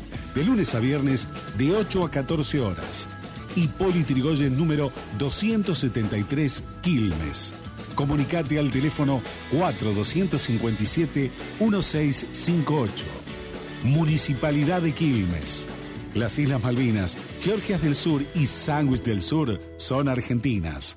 2021, año de homenaje al Premio Nobel de Medicina Dr. César Milstein. Cada día con vos y en todos los escenarios de la realidad. Diario El Sol, el matutino del Gran Buenos Aires. El alcohol está desbordando los encuentros entre amigos, el alcohol está desbordando tu vida. Alcohólicos Anónimos, sabemos de qué se trata. Llámanos 011 4 325 1813. ¿Sabías que podés hacer obras decorativas a partir de material reciclable? Venía a Tecnópolis, décima edición. Cultivar lo humano en el Polo de Desarrollo Sostenible. SEAMSE te aportará técnicas e ideas sobre cómo hacerlo. Obtené tus entradas gratuitas en tecnopolis.gov.ar. Museo del Jamón. Restaurante, bar, almuerzo, cenas, momentos para degustar auténticos sabores. Museo del Jamón. Jamón ibérico, jamón serrano y todas las exquisiteces de la cocina ibérica. Alicia Moro de Justo 2020, a metros de la bajada de la autopista Buenos Aires-La Plata. Reservas 0800 222 3538. Museo del Jamón, Puerto Madero nuevo espacio para una esencia que perdura. Obra de entubamiento del arroyo Jiménez en Varela. 19 cuadras lineales, 14 nuevas cuadras de asfalto. Evita anegamientos e inundaciones. Mejora la circulación y cuida el ambiente. Más info en varela.gov.ar barra obras. Municipalidad de Florencio Varela. Cerca tuyo. Primavera 2021-2021. Vívela acá. En el arte. Flor de radio. Sin apuro. Terminamos la semana. Sin apuro. Terminamos la semana. En late.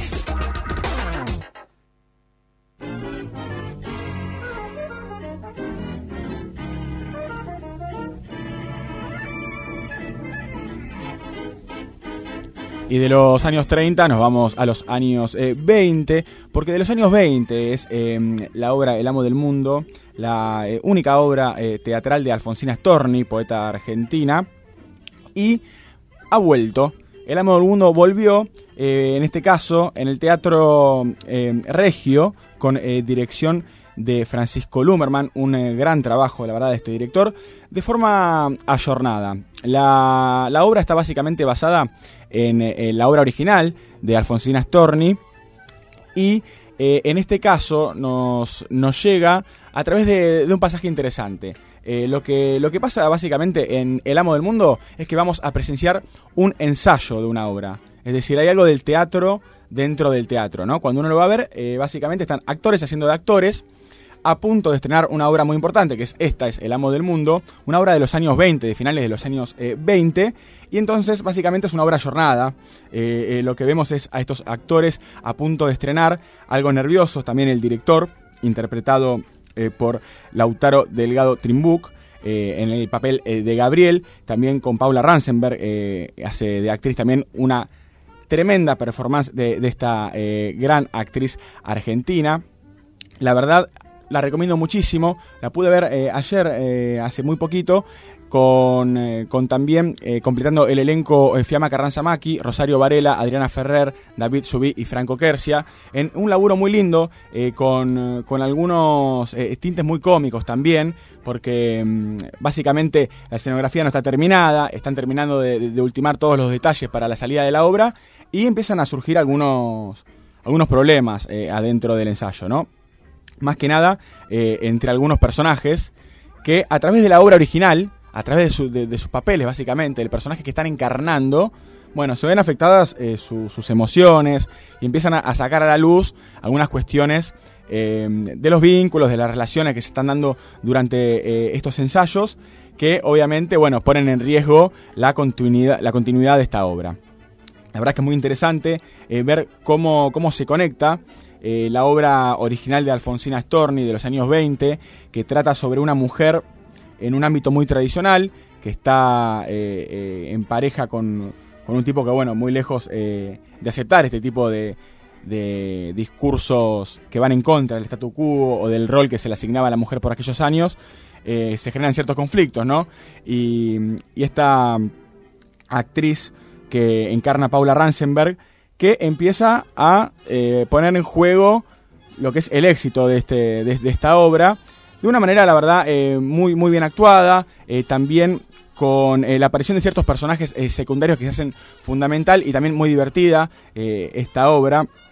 También obviamente nos conecta de alguna manera con lo que fue la parte teatral ¿no? de Alfonsina Storni, conocida poeta, que duró muy poco esta obra, no tuvo éxito en su momento, Duró solamente algunos pocos días en cartelera.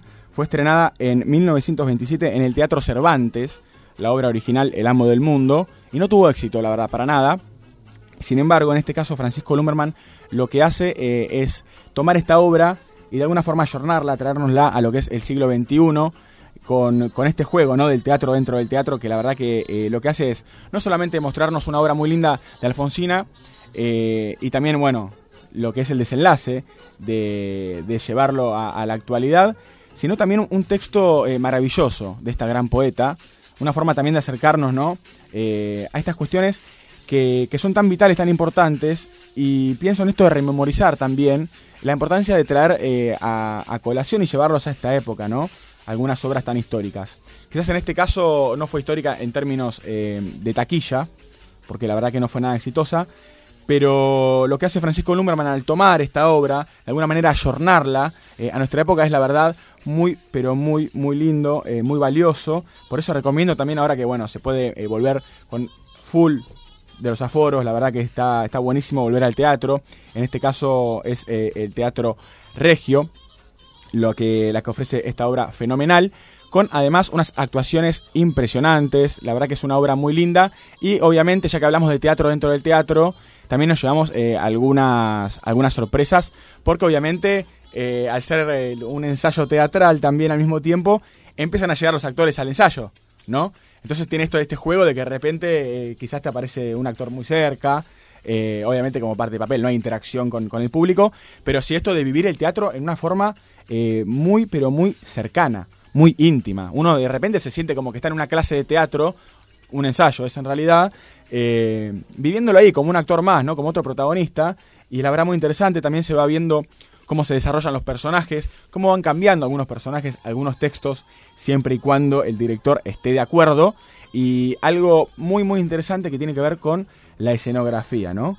Que se está terminando de armar, que de repente se cruza uno de sonido, o se apaga una luz porque está faltando esto o lo otro, bueno, algún protagonista, algún actor o alguna actriz que tiene alguna crisis nerviosa o algún problema y dice, no, yo llego hasta acá.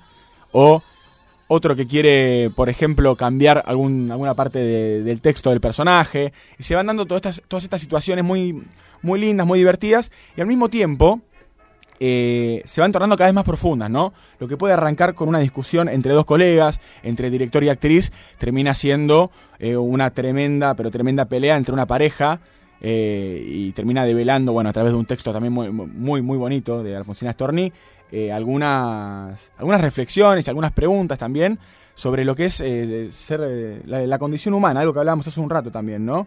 Sobre lo que es ser una persona, sobre lo que es ser mujer, habla mucho del rol de la mujer, creo que también, bueno, hoy en día todavía eh, hace eso todavía más importante, ¿no? Hacer enfoque eh, en eso, viendo todos los cambios que han habido y viendo como muchas veces también a las mujeres que, se, que, trataban de, de, escapar de eso, como fue el caso de Alfonsina Storni, de hecho, que era madre soltera, eh, se les hacía la, vida un poco más difícil. De eso también habla El Amo del Mundo, esta adaptación de Francisco Lumerman, es básicamente un ensayo de la obra original, Teatro dentro del teatro, estamos hablando, con eh, gran elenco. Paula Rasenberg, Lautaro Delgado Timbrook, Fiamma Carranza Maki, Rosario Varela, Adriana Ferrer, David Subí, Franco Kersia. Esto es en el Teatro Regio de jueves a domingo a las 20 horas y dura poquito más de una hora, una hora y veinte más o menos. Así que eh, quería tomarme el tiempo para hacer esa recomendación, que la verdad que vale mucho la pena. Eh, y después de un temita vamos a seguir con mucho más sin apuro porque vamos a hablar de música también, que se viene un disco de uno de los artistas más emergentes y más importantes, creo yo, de eh, la escena urbana de nuestro país. Así que hasta mm, las 6 de la tarde vamos a estar acompañándolos con más sin apuro. Bonas está haciendo Sin Apuro por Late 931.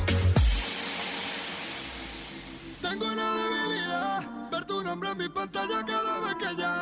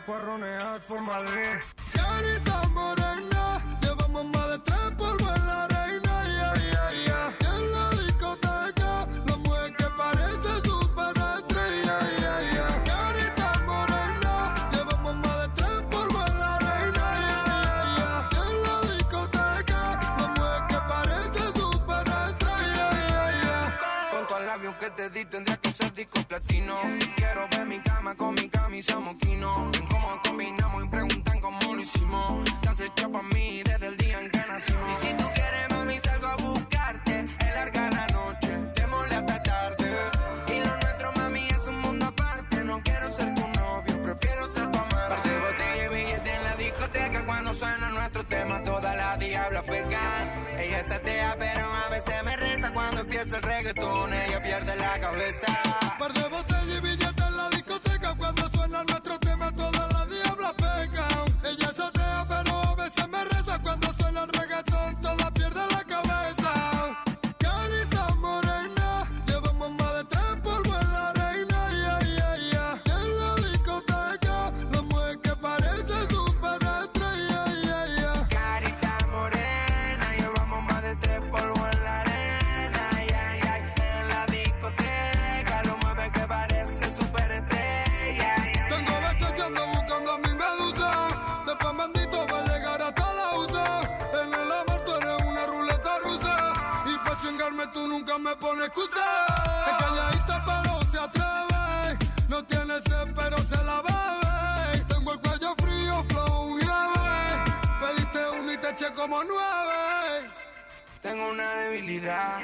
Estoy pensando en vos cuando otro me llama. Tengo la necesidad de hacerlo con tu amiga si no está en mi cama. De pan bendita al magro y a Carita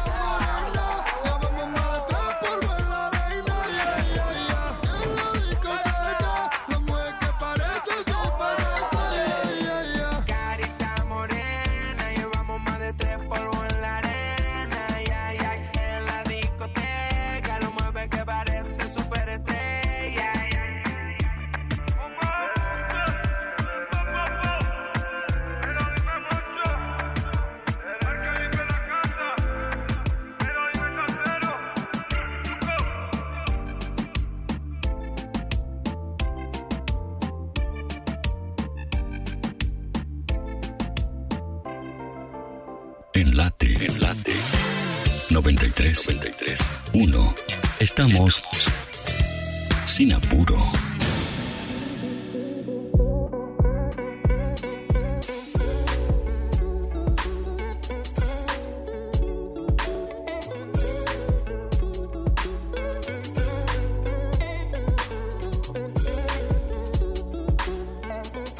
Escuchábamos al Duki hace un rato con Omar Montes con Carita Morena y quería detenerme ya que estamos escuchando mm, música urbana, ya que estamos escuchando algo de trap, eh, porque Catriel, uno eh, de los artistas más emergentes del último tiempo, la verdad que es un músico muy interesante, un gran artista, eh, está por sacar un disco nuevo y mm, es el, es el primer disco de Catriel, disco de estudio de Catriel, entiendo, o es el segundo ya. Este, no, Cuete, es el segundo disco de Catriel ya. Eh, y me, me, tienta mucho ver, a ver la propuesta que tiene, por eso quería eh, hacer un pequeño recorrido eh, y arrancar por el primer disco de él. Él tiene un disco anteriormente ya, ya lanzado y eh, dos EPs, Pobre y Libre. Eh, pero quería, quería hacer un recorrido por, por la carrera de, este gran músico, un pibe que también estudió música, eh, estudió en conservatorio, una escuela de música muy importante también. Y, para ver un poco también el cambio ¿no? que van haciendo algunos artistas, porque también quiero rescatar y, reivindicar la, primera parte inicial ¿no? Eh, de Catile con un hip hop quizás más clásico, más más más, eh, más de, los 90, si querés, este, que también vale la pena escuchar. Brujerías, uvas que terminan siendo vinos añejos. Un mal cálculo de la vida termina en el caminar de mil cangrejos. Yeah. La ballena muere con el tiempo, esa arena que más un niño, es un pequeño rastrillo. Ballena acaba siendo castillo. Si te quedaste perplejo, la arena se convierte en el espejo en el que cada día te ves más viejo. No. Y al correr de la vida.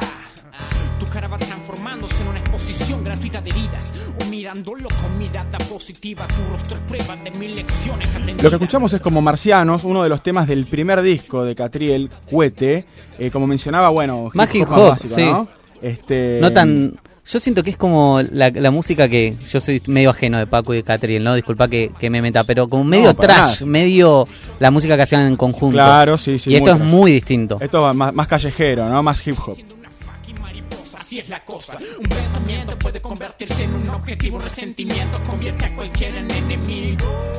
Ya igual desde un inicio se vislumbra eh, las, las, inflexiones que hace con la voz, ¿no? Su manera sí. de, de, vocalizar tan, tan interesante.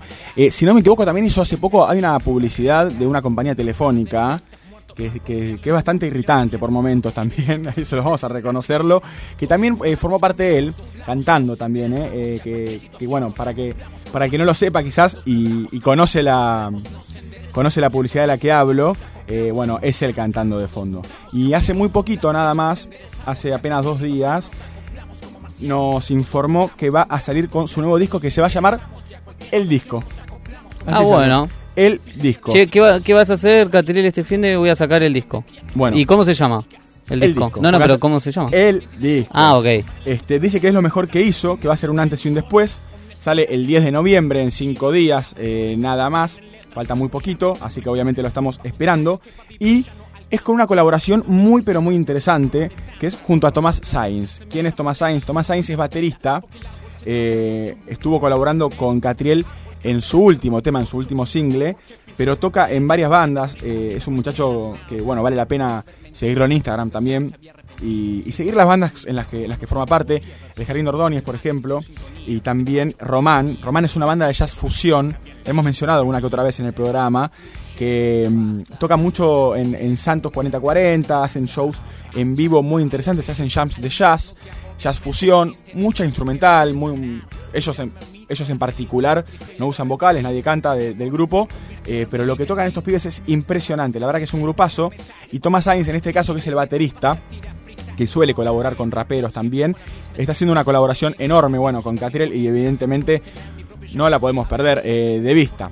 Así que vayamos avanzando en lo que fue Catriel y en su y en su historia musical. Vamos a dejar de lado los dos EPs, eh, vamos a ir directamente también a lo que fue eh, sus colaboraciones con Paco Moroso, que vos mencionabas recién, Fede, eh, para escuchar también el cambio de sonido, ¿no? Y cómo van transformándose algunos artistas que desde acá de Sinapur obviamente bancamos a muerte con esta colaboración tan linda que hicieron en su momento Paco Moroso y Catriel O que se acuerdan del tema que habla de la mote, bueno, Sí. y el pasito y demás. Imposible olvidarlo. Recontra conocida. Cada entrevista de la mote arrancaba con esto, yo me acuerdo siempre. esto.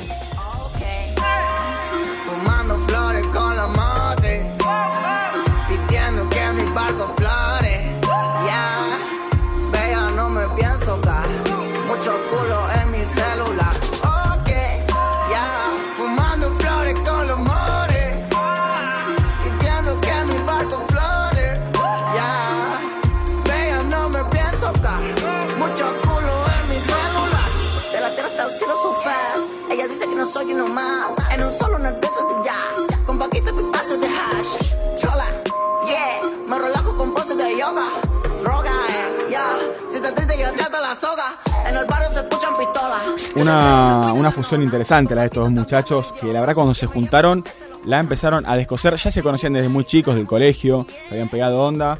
Eh, bueno, Catriel sí, más, más del palo siempre del hip hop más clásico. Y el caso de Paco Amoroso, alguien que, que quizás siempre su búsqueda fue un poco más alternativa. Eh, de hecho, entiendo en el, en el proyecto que ellos arrancan juntos, Catriel y Paco Amoroso. Es Paco Amoroso principalmente quien, quien, quien toma la, la decisión, no o el norte, si se quiere de alguna manera. Eh, y la verdad que, que es, que es tremendo porque de alguna forma metieron un sonido nuevo dentro del trap que ya, que ya estábamos escuchando.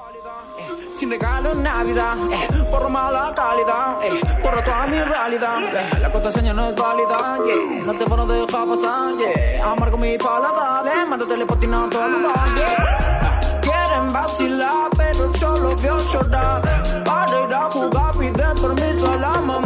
Se presentaron en un montón de festivales, eh, la verdad que es tremendo lo que han crecido estos dos muchachos juntos, pero eh, ahora están haciendo mucha música por separado también. Bueno, obviamente estamos atentos al disco de Catirel para ver si hay alguna colaboración este, de Paco Amoroso, que también está haciendo música por su cuenta, al igual que, al igual que Cato.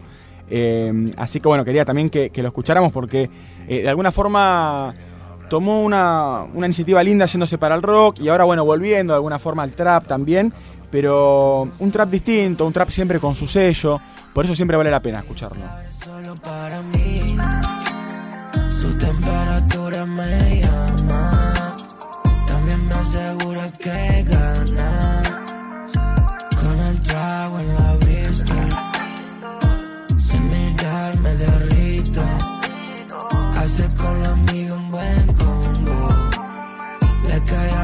La chica y al novio. Que algo sirva quiero arreglar. Ensucia el pasado y no lo puedo borrar. Déjalo atrás, ese mambo ya está. Y aunque vos tampoco fuiste una santa, danza y se va a curar ese favor. La oportunidad de cantar remontó a su genio salvador. Tú no sabes todo lo que vi. Ella sabe solo para mí. Su temperatura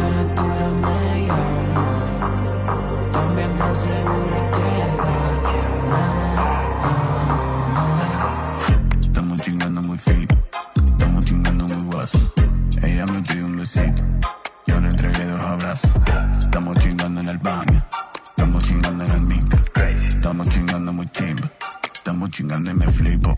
Estamos chingando muy fino, estamos chingando muy guaso. Ella me pidió un besito, yo le entregué dos abrazos. Estamos chingando en el baño, estamos chingando en el micro. Estamos chingando muy chimba, estamos chingando y me flipo. Estamos chingando muy, estamos chingando muy chimba. Estamos chingando muy, estamos chingando muy chimba.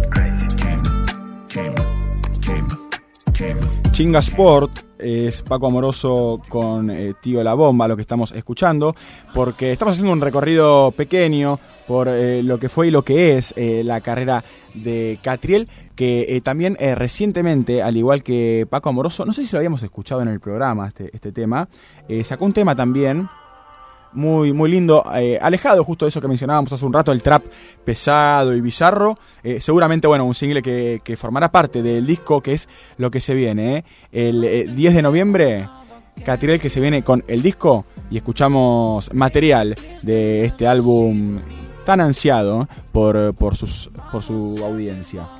con Hotel Maconio. Vamos a hacer todo lo que me escribís. ¿Quién se arma el plan? Plan de amapola. Se lo fuma sola. No quiere comprar con vos. Taco, salto y cola. Huele a Chanel Macoña. Make me feel euphoria. Makes me for ya. Makes me for ya. Oh no. Si te espero me muero, ya lo sabes. My love, te veo, lo veo, no sé qué le ves. Vamos, soy el mejor y el peor a la vez. ¿Cuál de los dos mereces? Vámonos los tres, vámonos sin saludar. Tus amigos dicen que está muy mal. El bling bling en el anular te va a pesar, like ooh, yeah. No hay espacio para alguien más. Sábanas, like ooh, yeah. Solo te he visto en mis sábanas y la luna, like yeah. Cuando te vi a la muerte burlé. Casi perdí, pero nunca lo dudé. Me rendí, por ti creo que moriré. Tiempo esperándote, te callaste, me callé. No tenemos nada que decir. Baby, please, te necesito mí. Vamos a que vamos a dormir. Vamos a todo lo que me escribís. Mm. No tenemos nada que decir. Baby, please, te necesito mí. Mm. Vamos a que vamos a dormir. Vamos a todo lo que me escribís. Oh.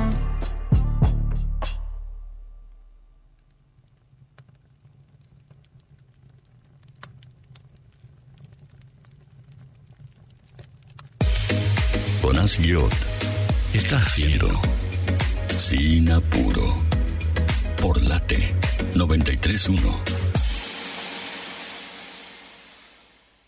Alimsa, servicio integral de limpieza. Ingresa en alimsa.com.ar, teléfono 4787-9005.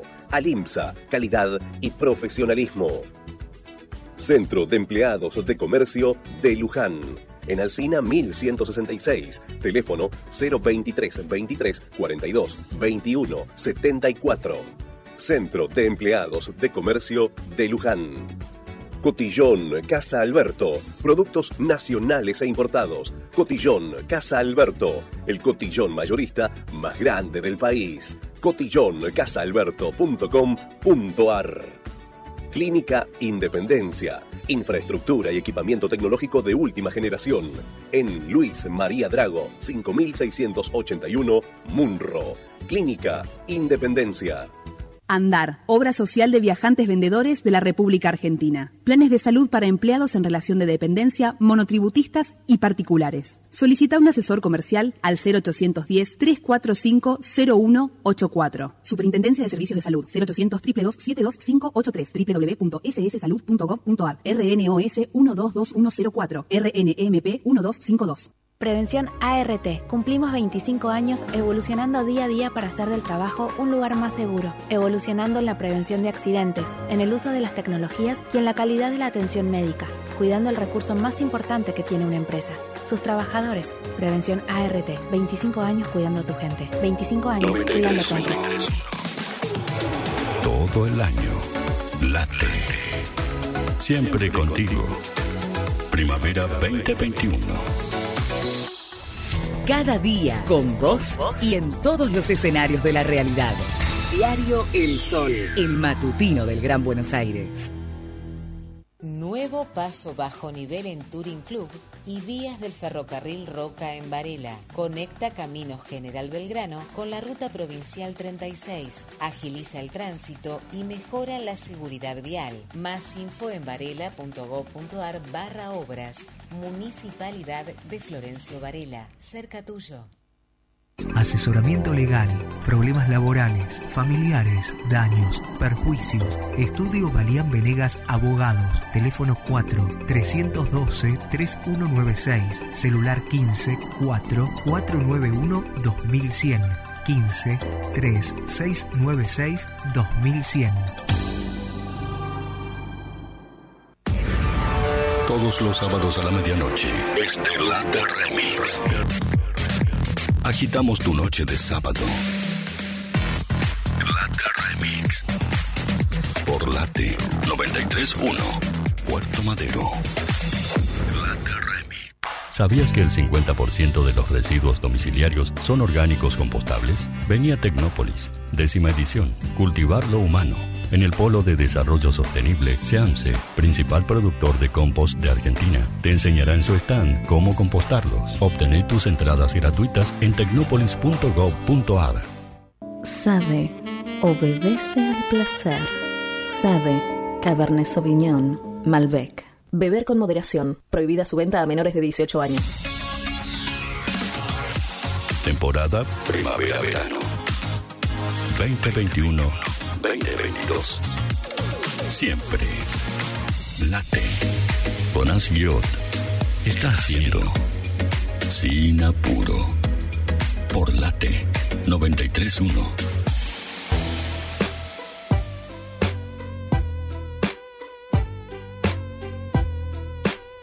Seguimos en eh, Sin Apuro con ustedes hasta las 6 de la tarde, como cada viernes. Fede, ¿sabes que ando con ganas? Me tentaste.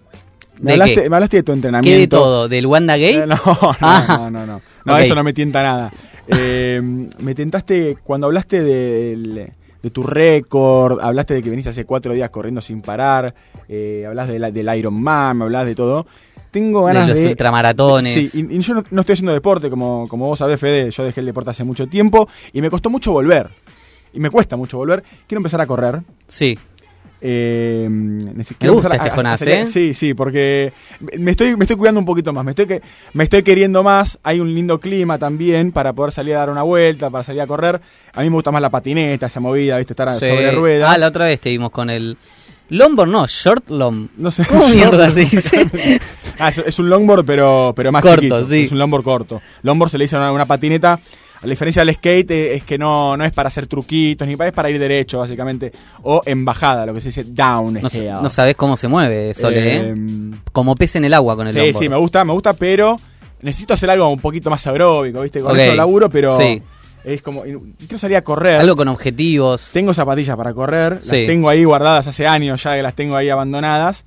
Y necesitaría algunos tips para arrancar. Por ejemplo, no sé, yo, no- yo creo que saldría con una mochila con agua, por ejemplo. Eh, A ver, primero vos, ¿Qué lo, que opinás. cómo cómo sí, sería? vamos a arrancarla al revés. en un mundo ideal, salgo Sí. a correr en media hora, ponerle media horita antes, me como una manzana, una fruta eh, y tomo agua. Y tomo mucha agua. Sí. Ropa para, para correr, unas, unas zapatillas para correr, obviamente sí, Sí. sí, necesario. Nada, y después lo, lo que usás para ir al gimnasio, lo- lo- la joguineta o el... Bueno, bien. No, yo short, yo uso short. Short, short, de una. Me, me transpira todo.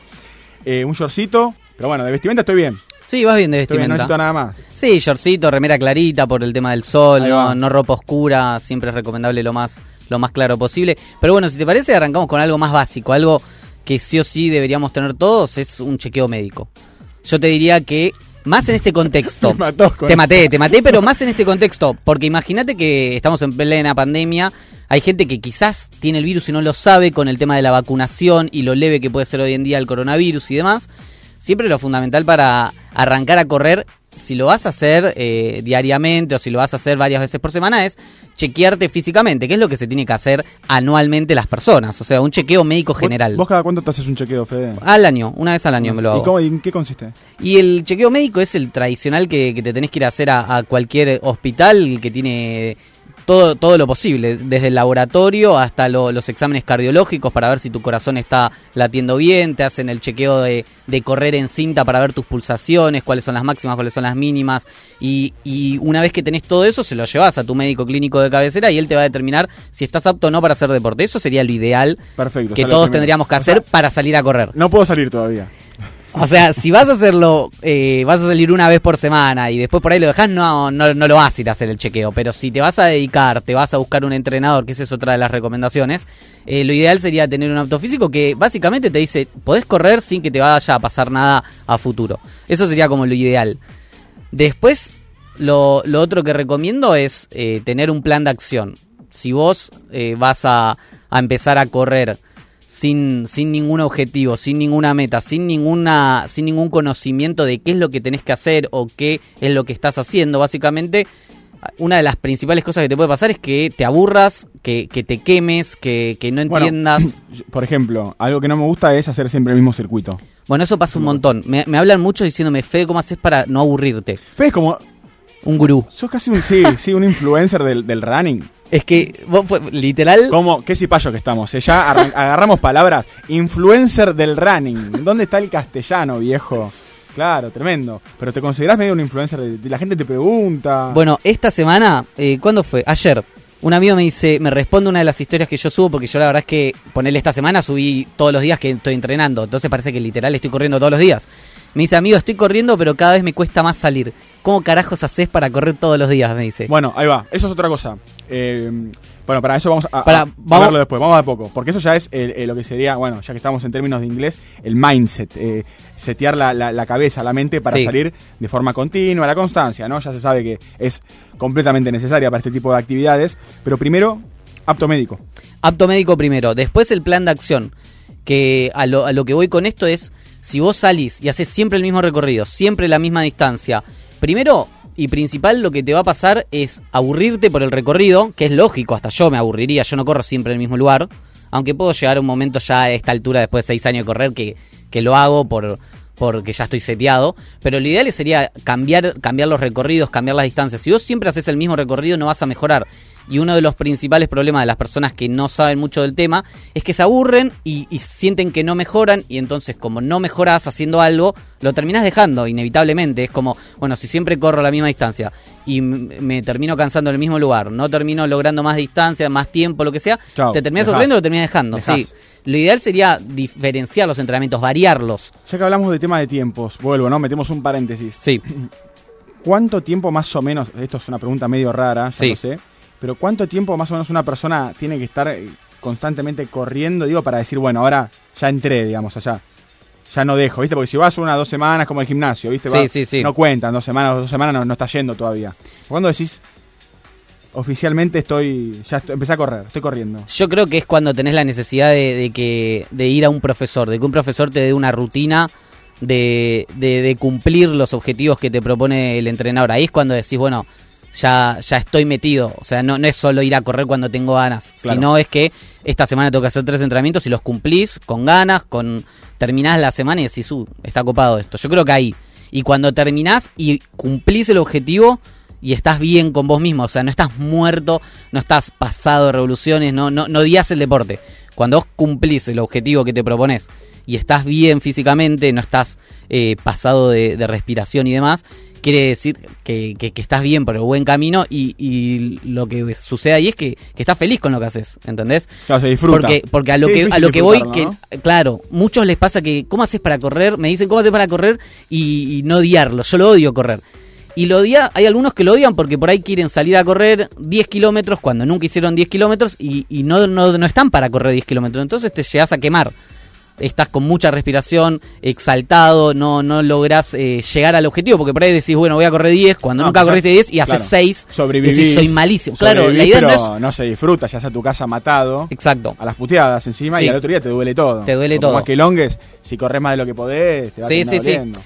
Lo principal también a saber es, las primeras veces te va a costar un montón, es lógico. Viste que hay muchos que te dicen, como yo, por ejemplo, que te- es una especie de terapia salir a correr porque podés pensar en otras cosas, porque oxigenás un poco la cabeza, porque eh, lo- lográs planear cosas a futuro. Bueno, todo eso a mí me pasa. Pero a los que recién arrancan a correr no les pasa. Lo, lo primero que les pasa es cuando termino, eh, no puedo respirar, odio este deporte. Y es normal que te pase eso al principio es eso de, de que sea una terapia al correr la, la vas a generar con el tiempo. Cuando logres hacer fondos, cuando tengas aire, y eh, no, no sea un suplicio correr. Cuando vos tengas aire y estés corriendo 10, 15, 20 minutos sin cansarte, ahí es donde tu cabeza va a empezar a, a divagar un poco, a pensar en cosas, a Claro. proyectos atrás, a ir, volver.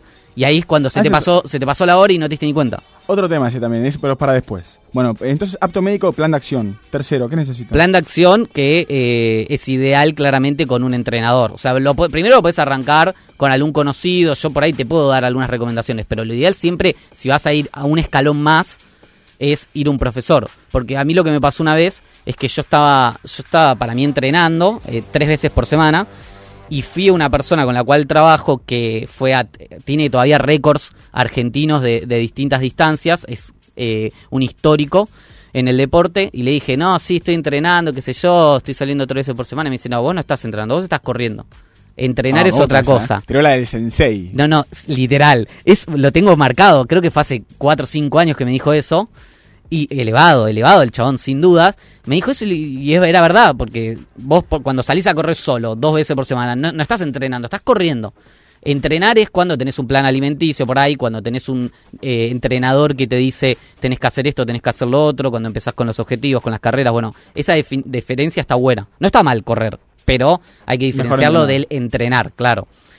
Bueno, ya dijimos apto físico, ya dijimos eh, plan de acción con entrenador, sería lo ideal eso.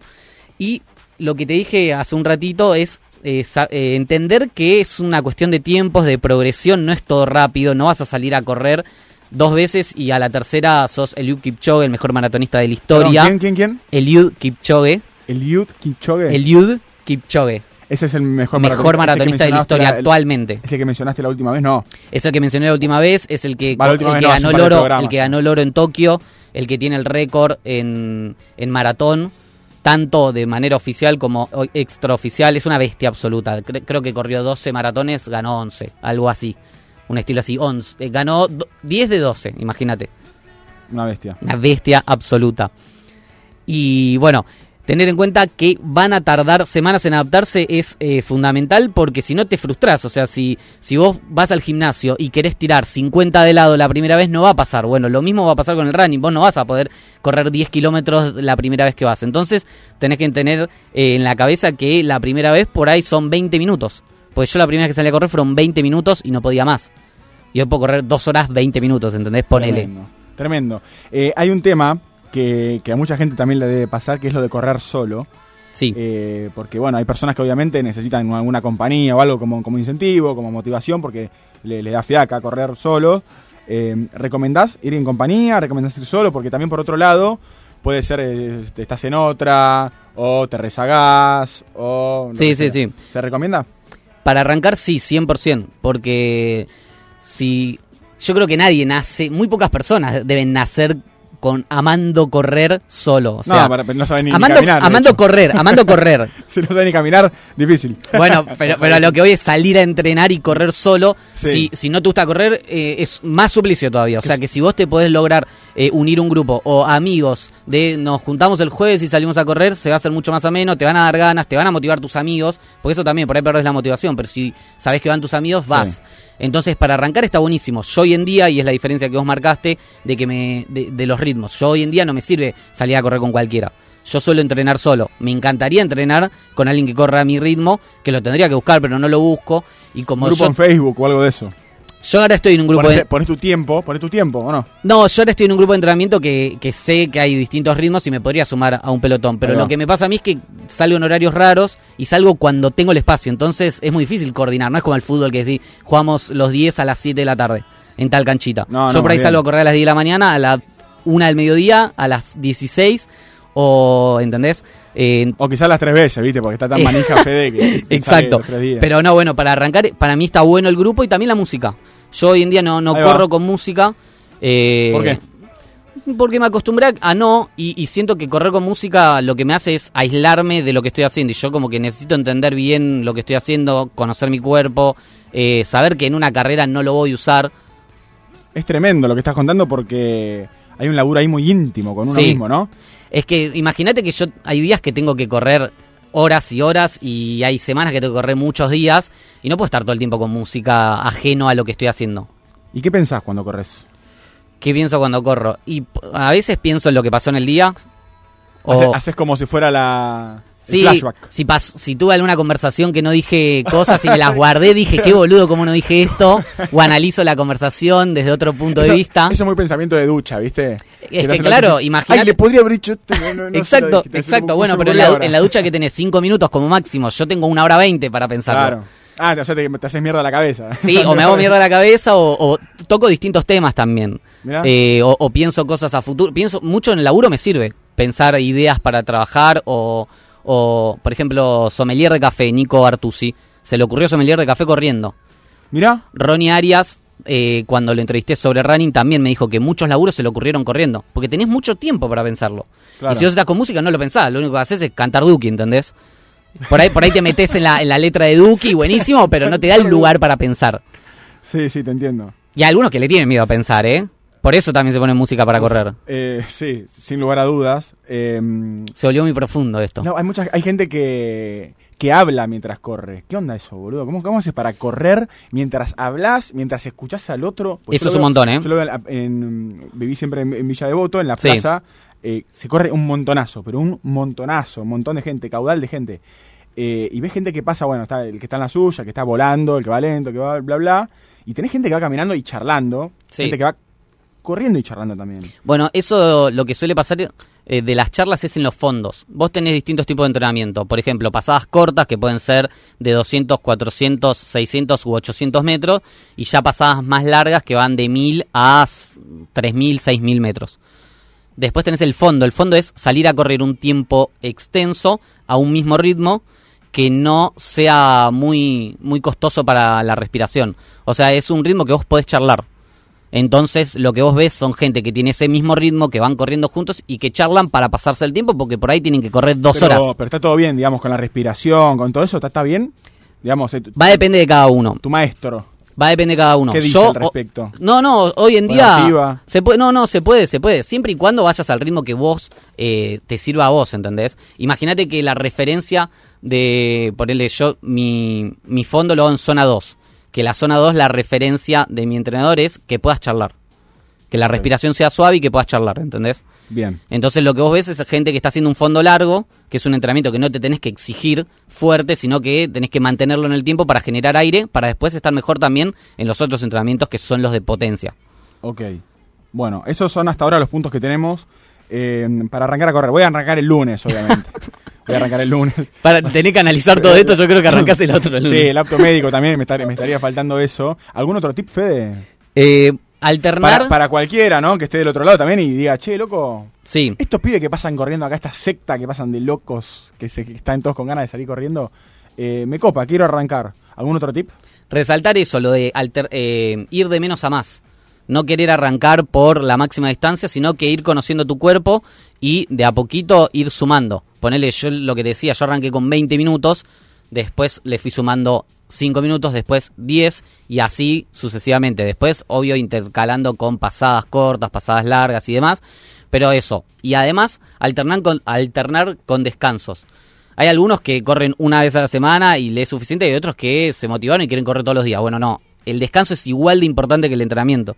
Si vos corres todos los días de tu vida, no le das tiempo a tu cuerpo para que se regenere, para que se recupere. Acá hay mucho, me parece, de haz lo que yo digo, no lo que yo hago. No, no, no, no, pero, pero- sí, sí, sí, quedó, quedó mal porque yo esta semana tengo que correr los siete días, pero la primera vez en mi vida que corro siete días, ¿entendés? Claro. Porque estoy muy cercano a, a la competencia que es el, Y en esos la primera ¿cómo semana de diciembre. con el descanso, con la alimentación, ¿cómo haces? Lo que me di cuenta es que estoy muy bien, porque no estoy cansado. O sea, arranco a correr al otro día y eso que estoy haciendo entrenamientos fuertes y estoy como si no hubiera corrido el día anterior.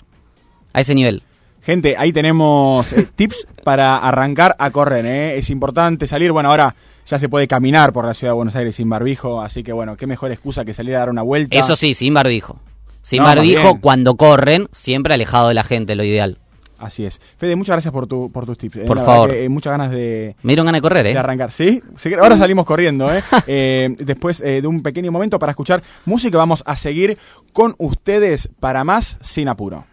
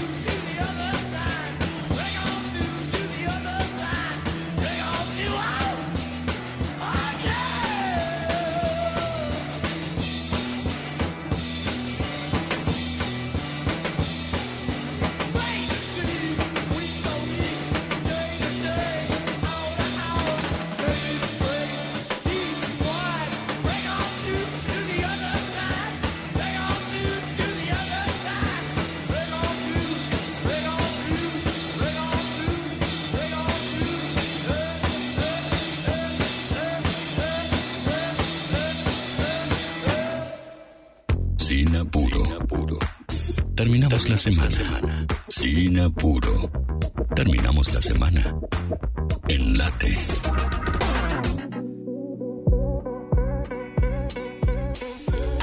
Seguimos en eh, Sin Apuro con algunos eh, minutitos nada más de programa todavía. Eh, tuve la suerte el viernes pasado de asistir a un evento muy lindo, muy interesante en Córdoba, en Córdoba capital. Fue un recital que se hizo en el Club Paraguay, un recital de rap eh, y de trap también, con eh, varias figuras muy interesantes de la escena. Eh, algo que mencionamos siempre, la verdad, destacar lo que está haciendo la escena argentina respecto a la música urbana en la región.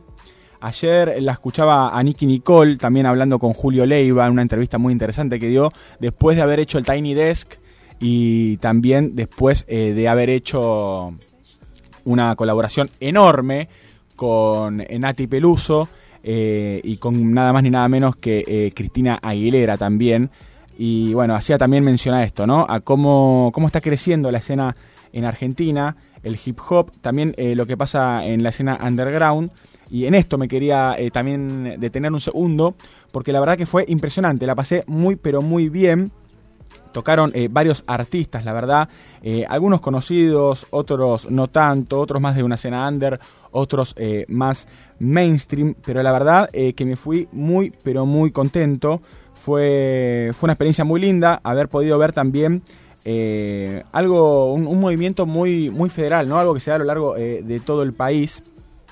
Tocaron los Golden Boys, un, un grupo muy, muy interesante de estos pibes que son tres, son Trables, eh, El Sirio y Baroner, con, con un estilo muy, muy interesante, un estilo bien noventero, eh, como nos gusta a nosotros acá en Sinapuro, ¿no? Que, que nos gustan las, las raíces, más lo básico también.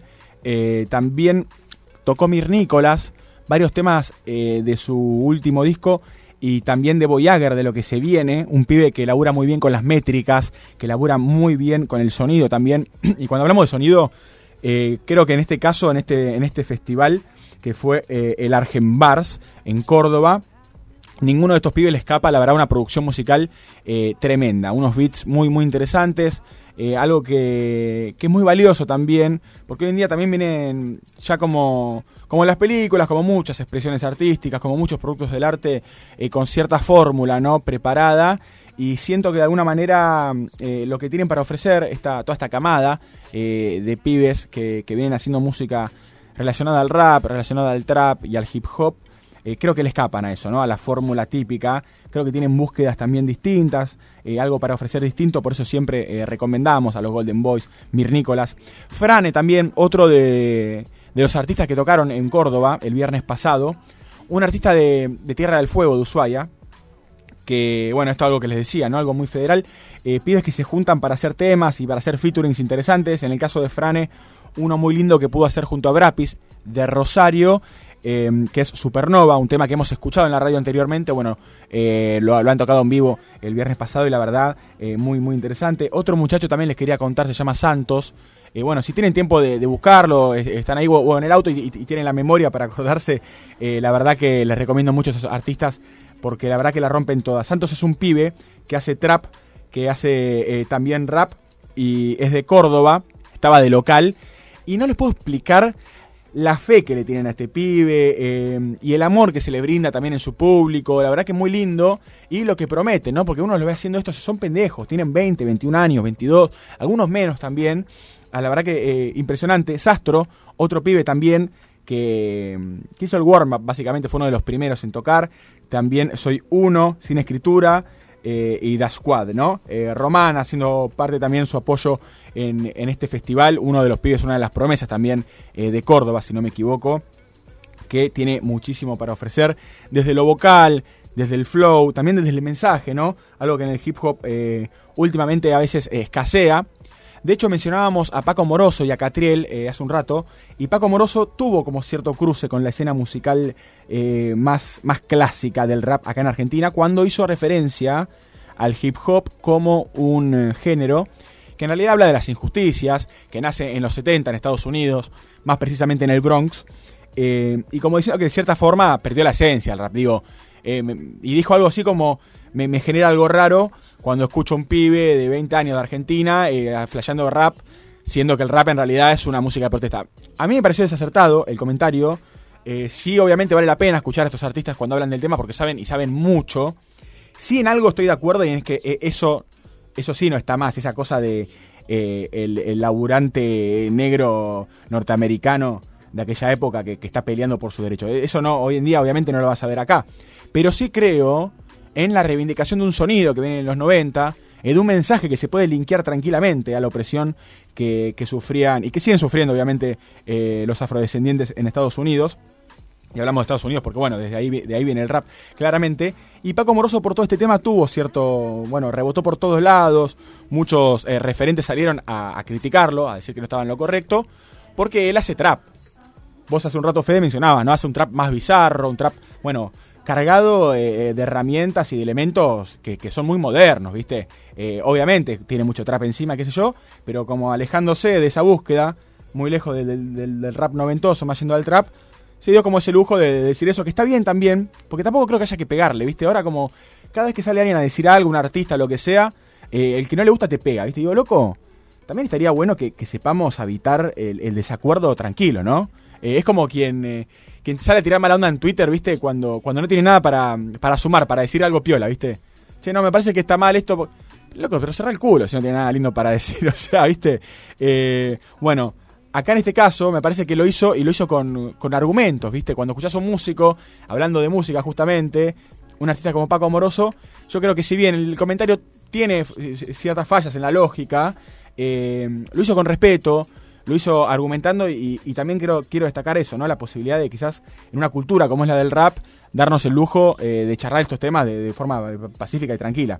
Algo que sí se ve en las plazas, en las competencias que hay, eh, en la calle, que hoy en día son más por el tema eh, de- de- del avance, ¿no? que ha sido bueno el avance vacunatorio y también la baja en los casos en el país en general, que se ve más, más competencia de freestyle que están surgiendo en la ciudad de Buenos Aires, bueno, hay un montón, de hecho, eh, nos quedamos cortos también para comentar lo que se viene en, en relación a, Buenos Aires y eh, lo que es la cultura independiente, que se viene, se viene un, lindo mes en ese sentido.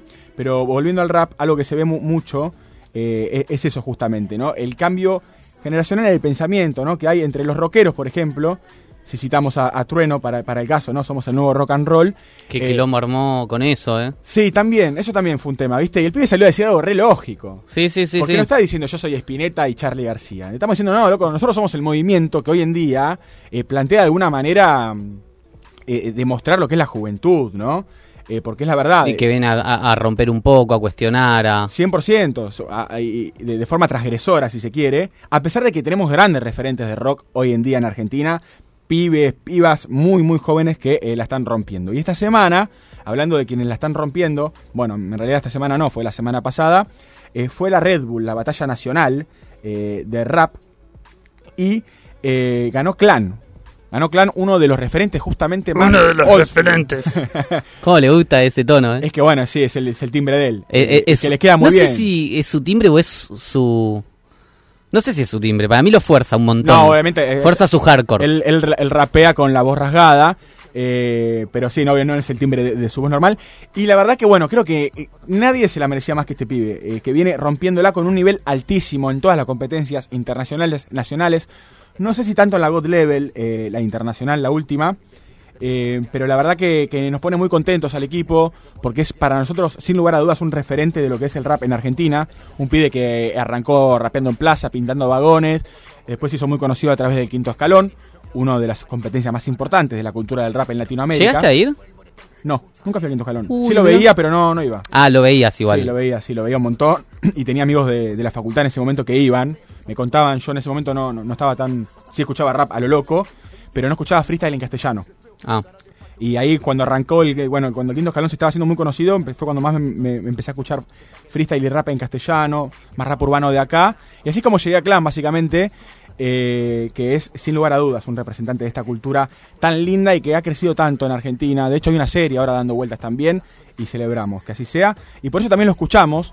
Hablamos de dos artistas eh, en esta tarde de Sinapuro, hablamos de Catriel y también hablamos de Clan. Y vamos a escuchar a Clan, nos vamos a despedir escuchándolo a este gran artista eh, que obviamente también celebramos su galardón, que eh, su, su primera nacional ganada, así que por eso lo celebramos. Sole Cook, muchas gracias por acompañarnos en esta tarde de Sinapuro. Gracias Juan Morillo, productor de este programa. También le agradecemos a Cristian Legniani, el director. Fede Cortés, muchas gracias. Gracias a vos y ¿cuántos minutos vas a correr la próxima vez que salgas? Y todavía no tengo un plan Objetivo de acción. corto. No tengo un plan de acción armado. Ac- acordate, de, de menos a más. Este, pero bueno, voy a tratar eh, de salir por lo menos para correr algunos metros, aunque sea. Gente, nosotros eh, nos despedimos, los dejamos junto a Jorge Barril. Eh, no lo dejamos junto a Jorge Barril, perdón, me equivoqué. Eh, nos despedimos así sin más hasta eh, la semana que viene con más sin apuro. Chau.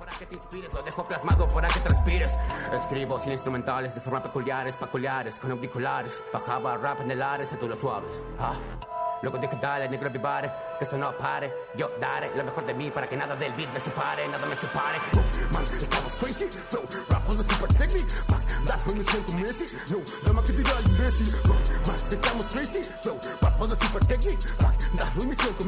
No, dama que tira al Messi. Oh, man, estamos crazy, flow, rap on super technique. Fuck, me siento Messi. No, dama que tira al Messi. Corre, corre, pero no me alcanza. Pobre de ese rope con cartel de tranza. Están comprando follow para llenar su panza. Tengo tanto flow que rompo la balanza. Llévate tu blog lejos de mi casa. Si no, mira el título y vas a ver qué te pasa. No que estén ridículo en su propia plaza. Ustedes son discípulos fotocopia falsa. Anda agarrando el micro y forjala al WhatsApp. Somos yo y mi hijo de la misma raza. Nunca he visto un tipo con rasgos de magia. Nombrar a mi familia no me hace gracia. No me divierte, me llena el alma. Apagó la mente. Orgullo no falta y eso es suficiente. Mi familia es gangsta. Eso es suficiente. Mi familia es gangsta. Flow, man, estamos crazy. Flow, rap on the super technique. Fuck, dame, me siento Messi. No, drama que tira al imbécil. Flow, man, estamos crazy. Flow, rap on the super Fuck, dame, me siento Messi. No, drama que tira al imbécil. B-L-U-S, one. Blues 1, hijo de shit. Ok, Gaspar controlando la cosa más aquí in the house. Indigo escuchando qué es lo que pasa. Hattori Mafia. Hattori Mafia. Hattori Mafia. Batu.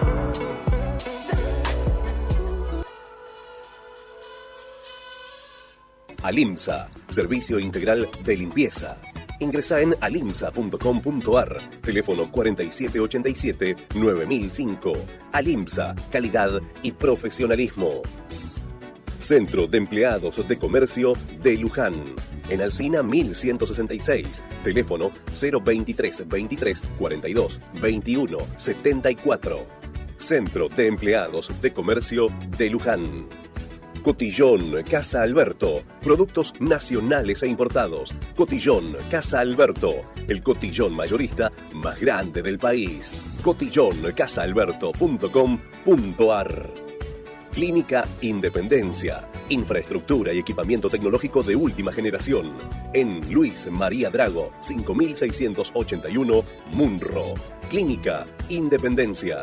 Prevención ART. Cumplimos 25 años evolucionando día a día para hacer del trabajo un lugar más seguro, evolucionando en la prevención de accidentes, en el uso de las tecnologías y en la calidad de la atención médica, cuidando el recurso más importante que tiene una empresa, sus trabajadores. Prevención ART. 25 años cuidando a tu gente. 25 años cuidando tu empresa. Primavera-verano. Temporada 2021. Vívela en Late. 93.1.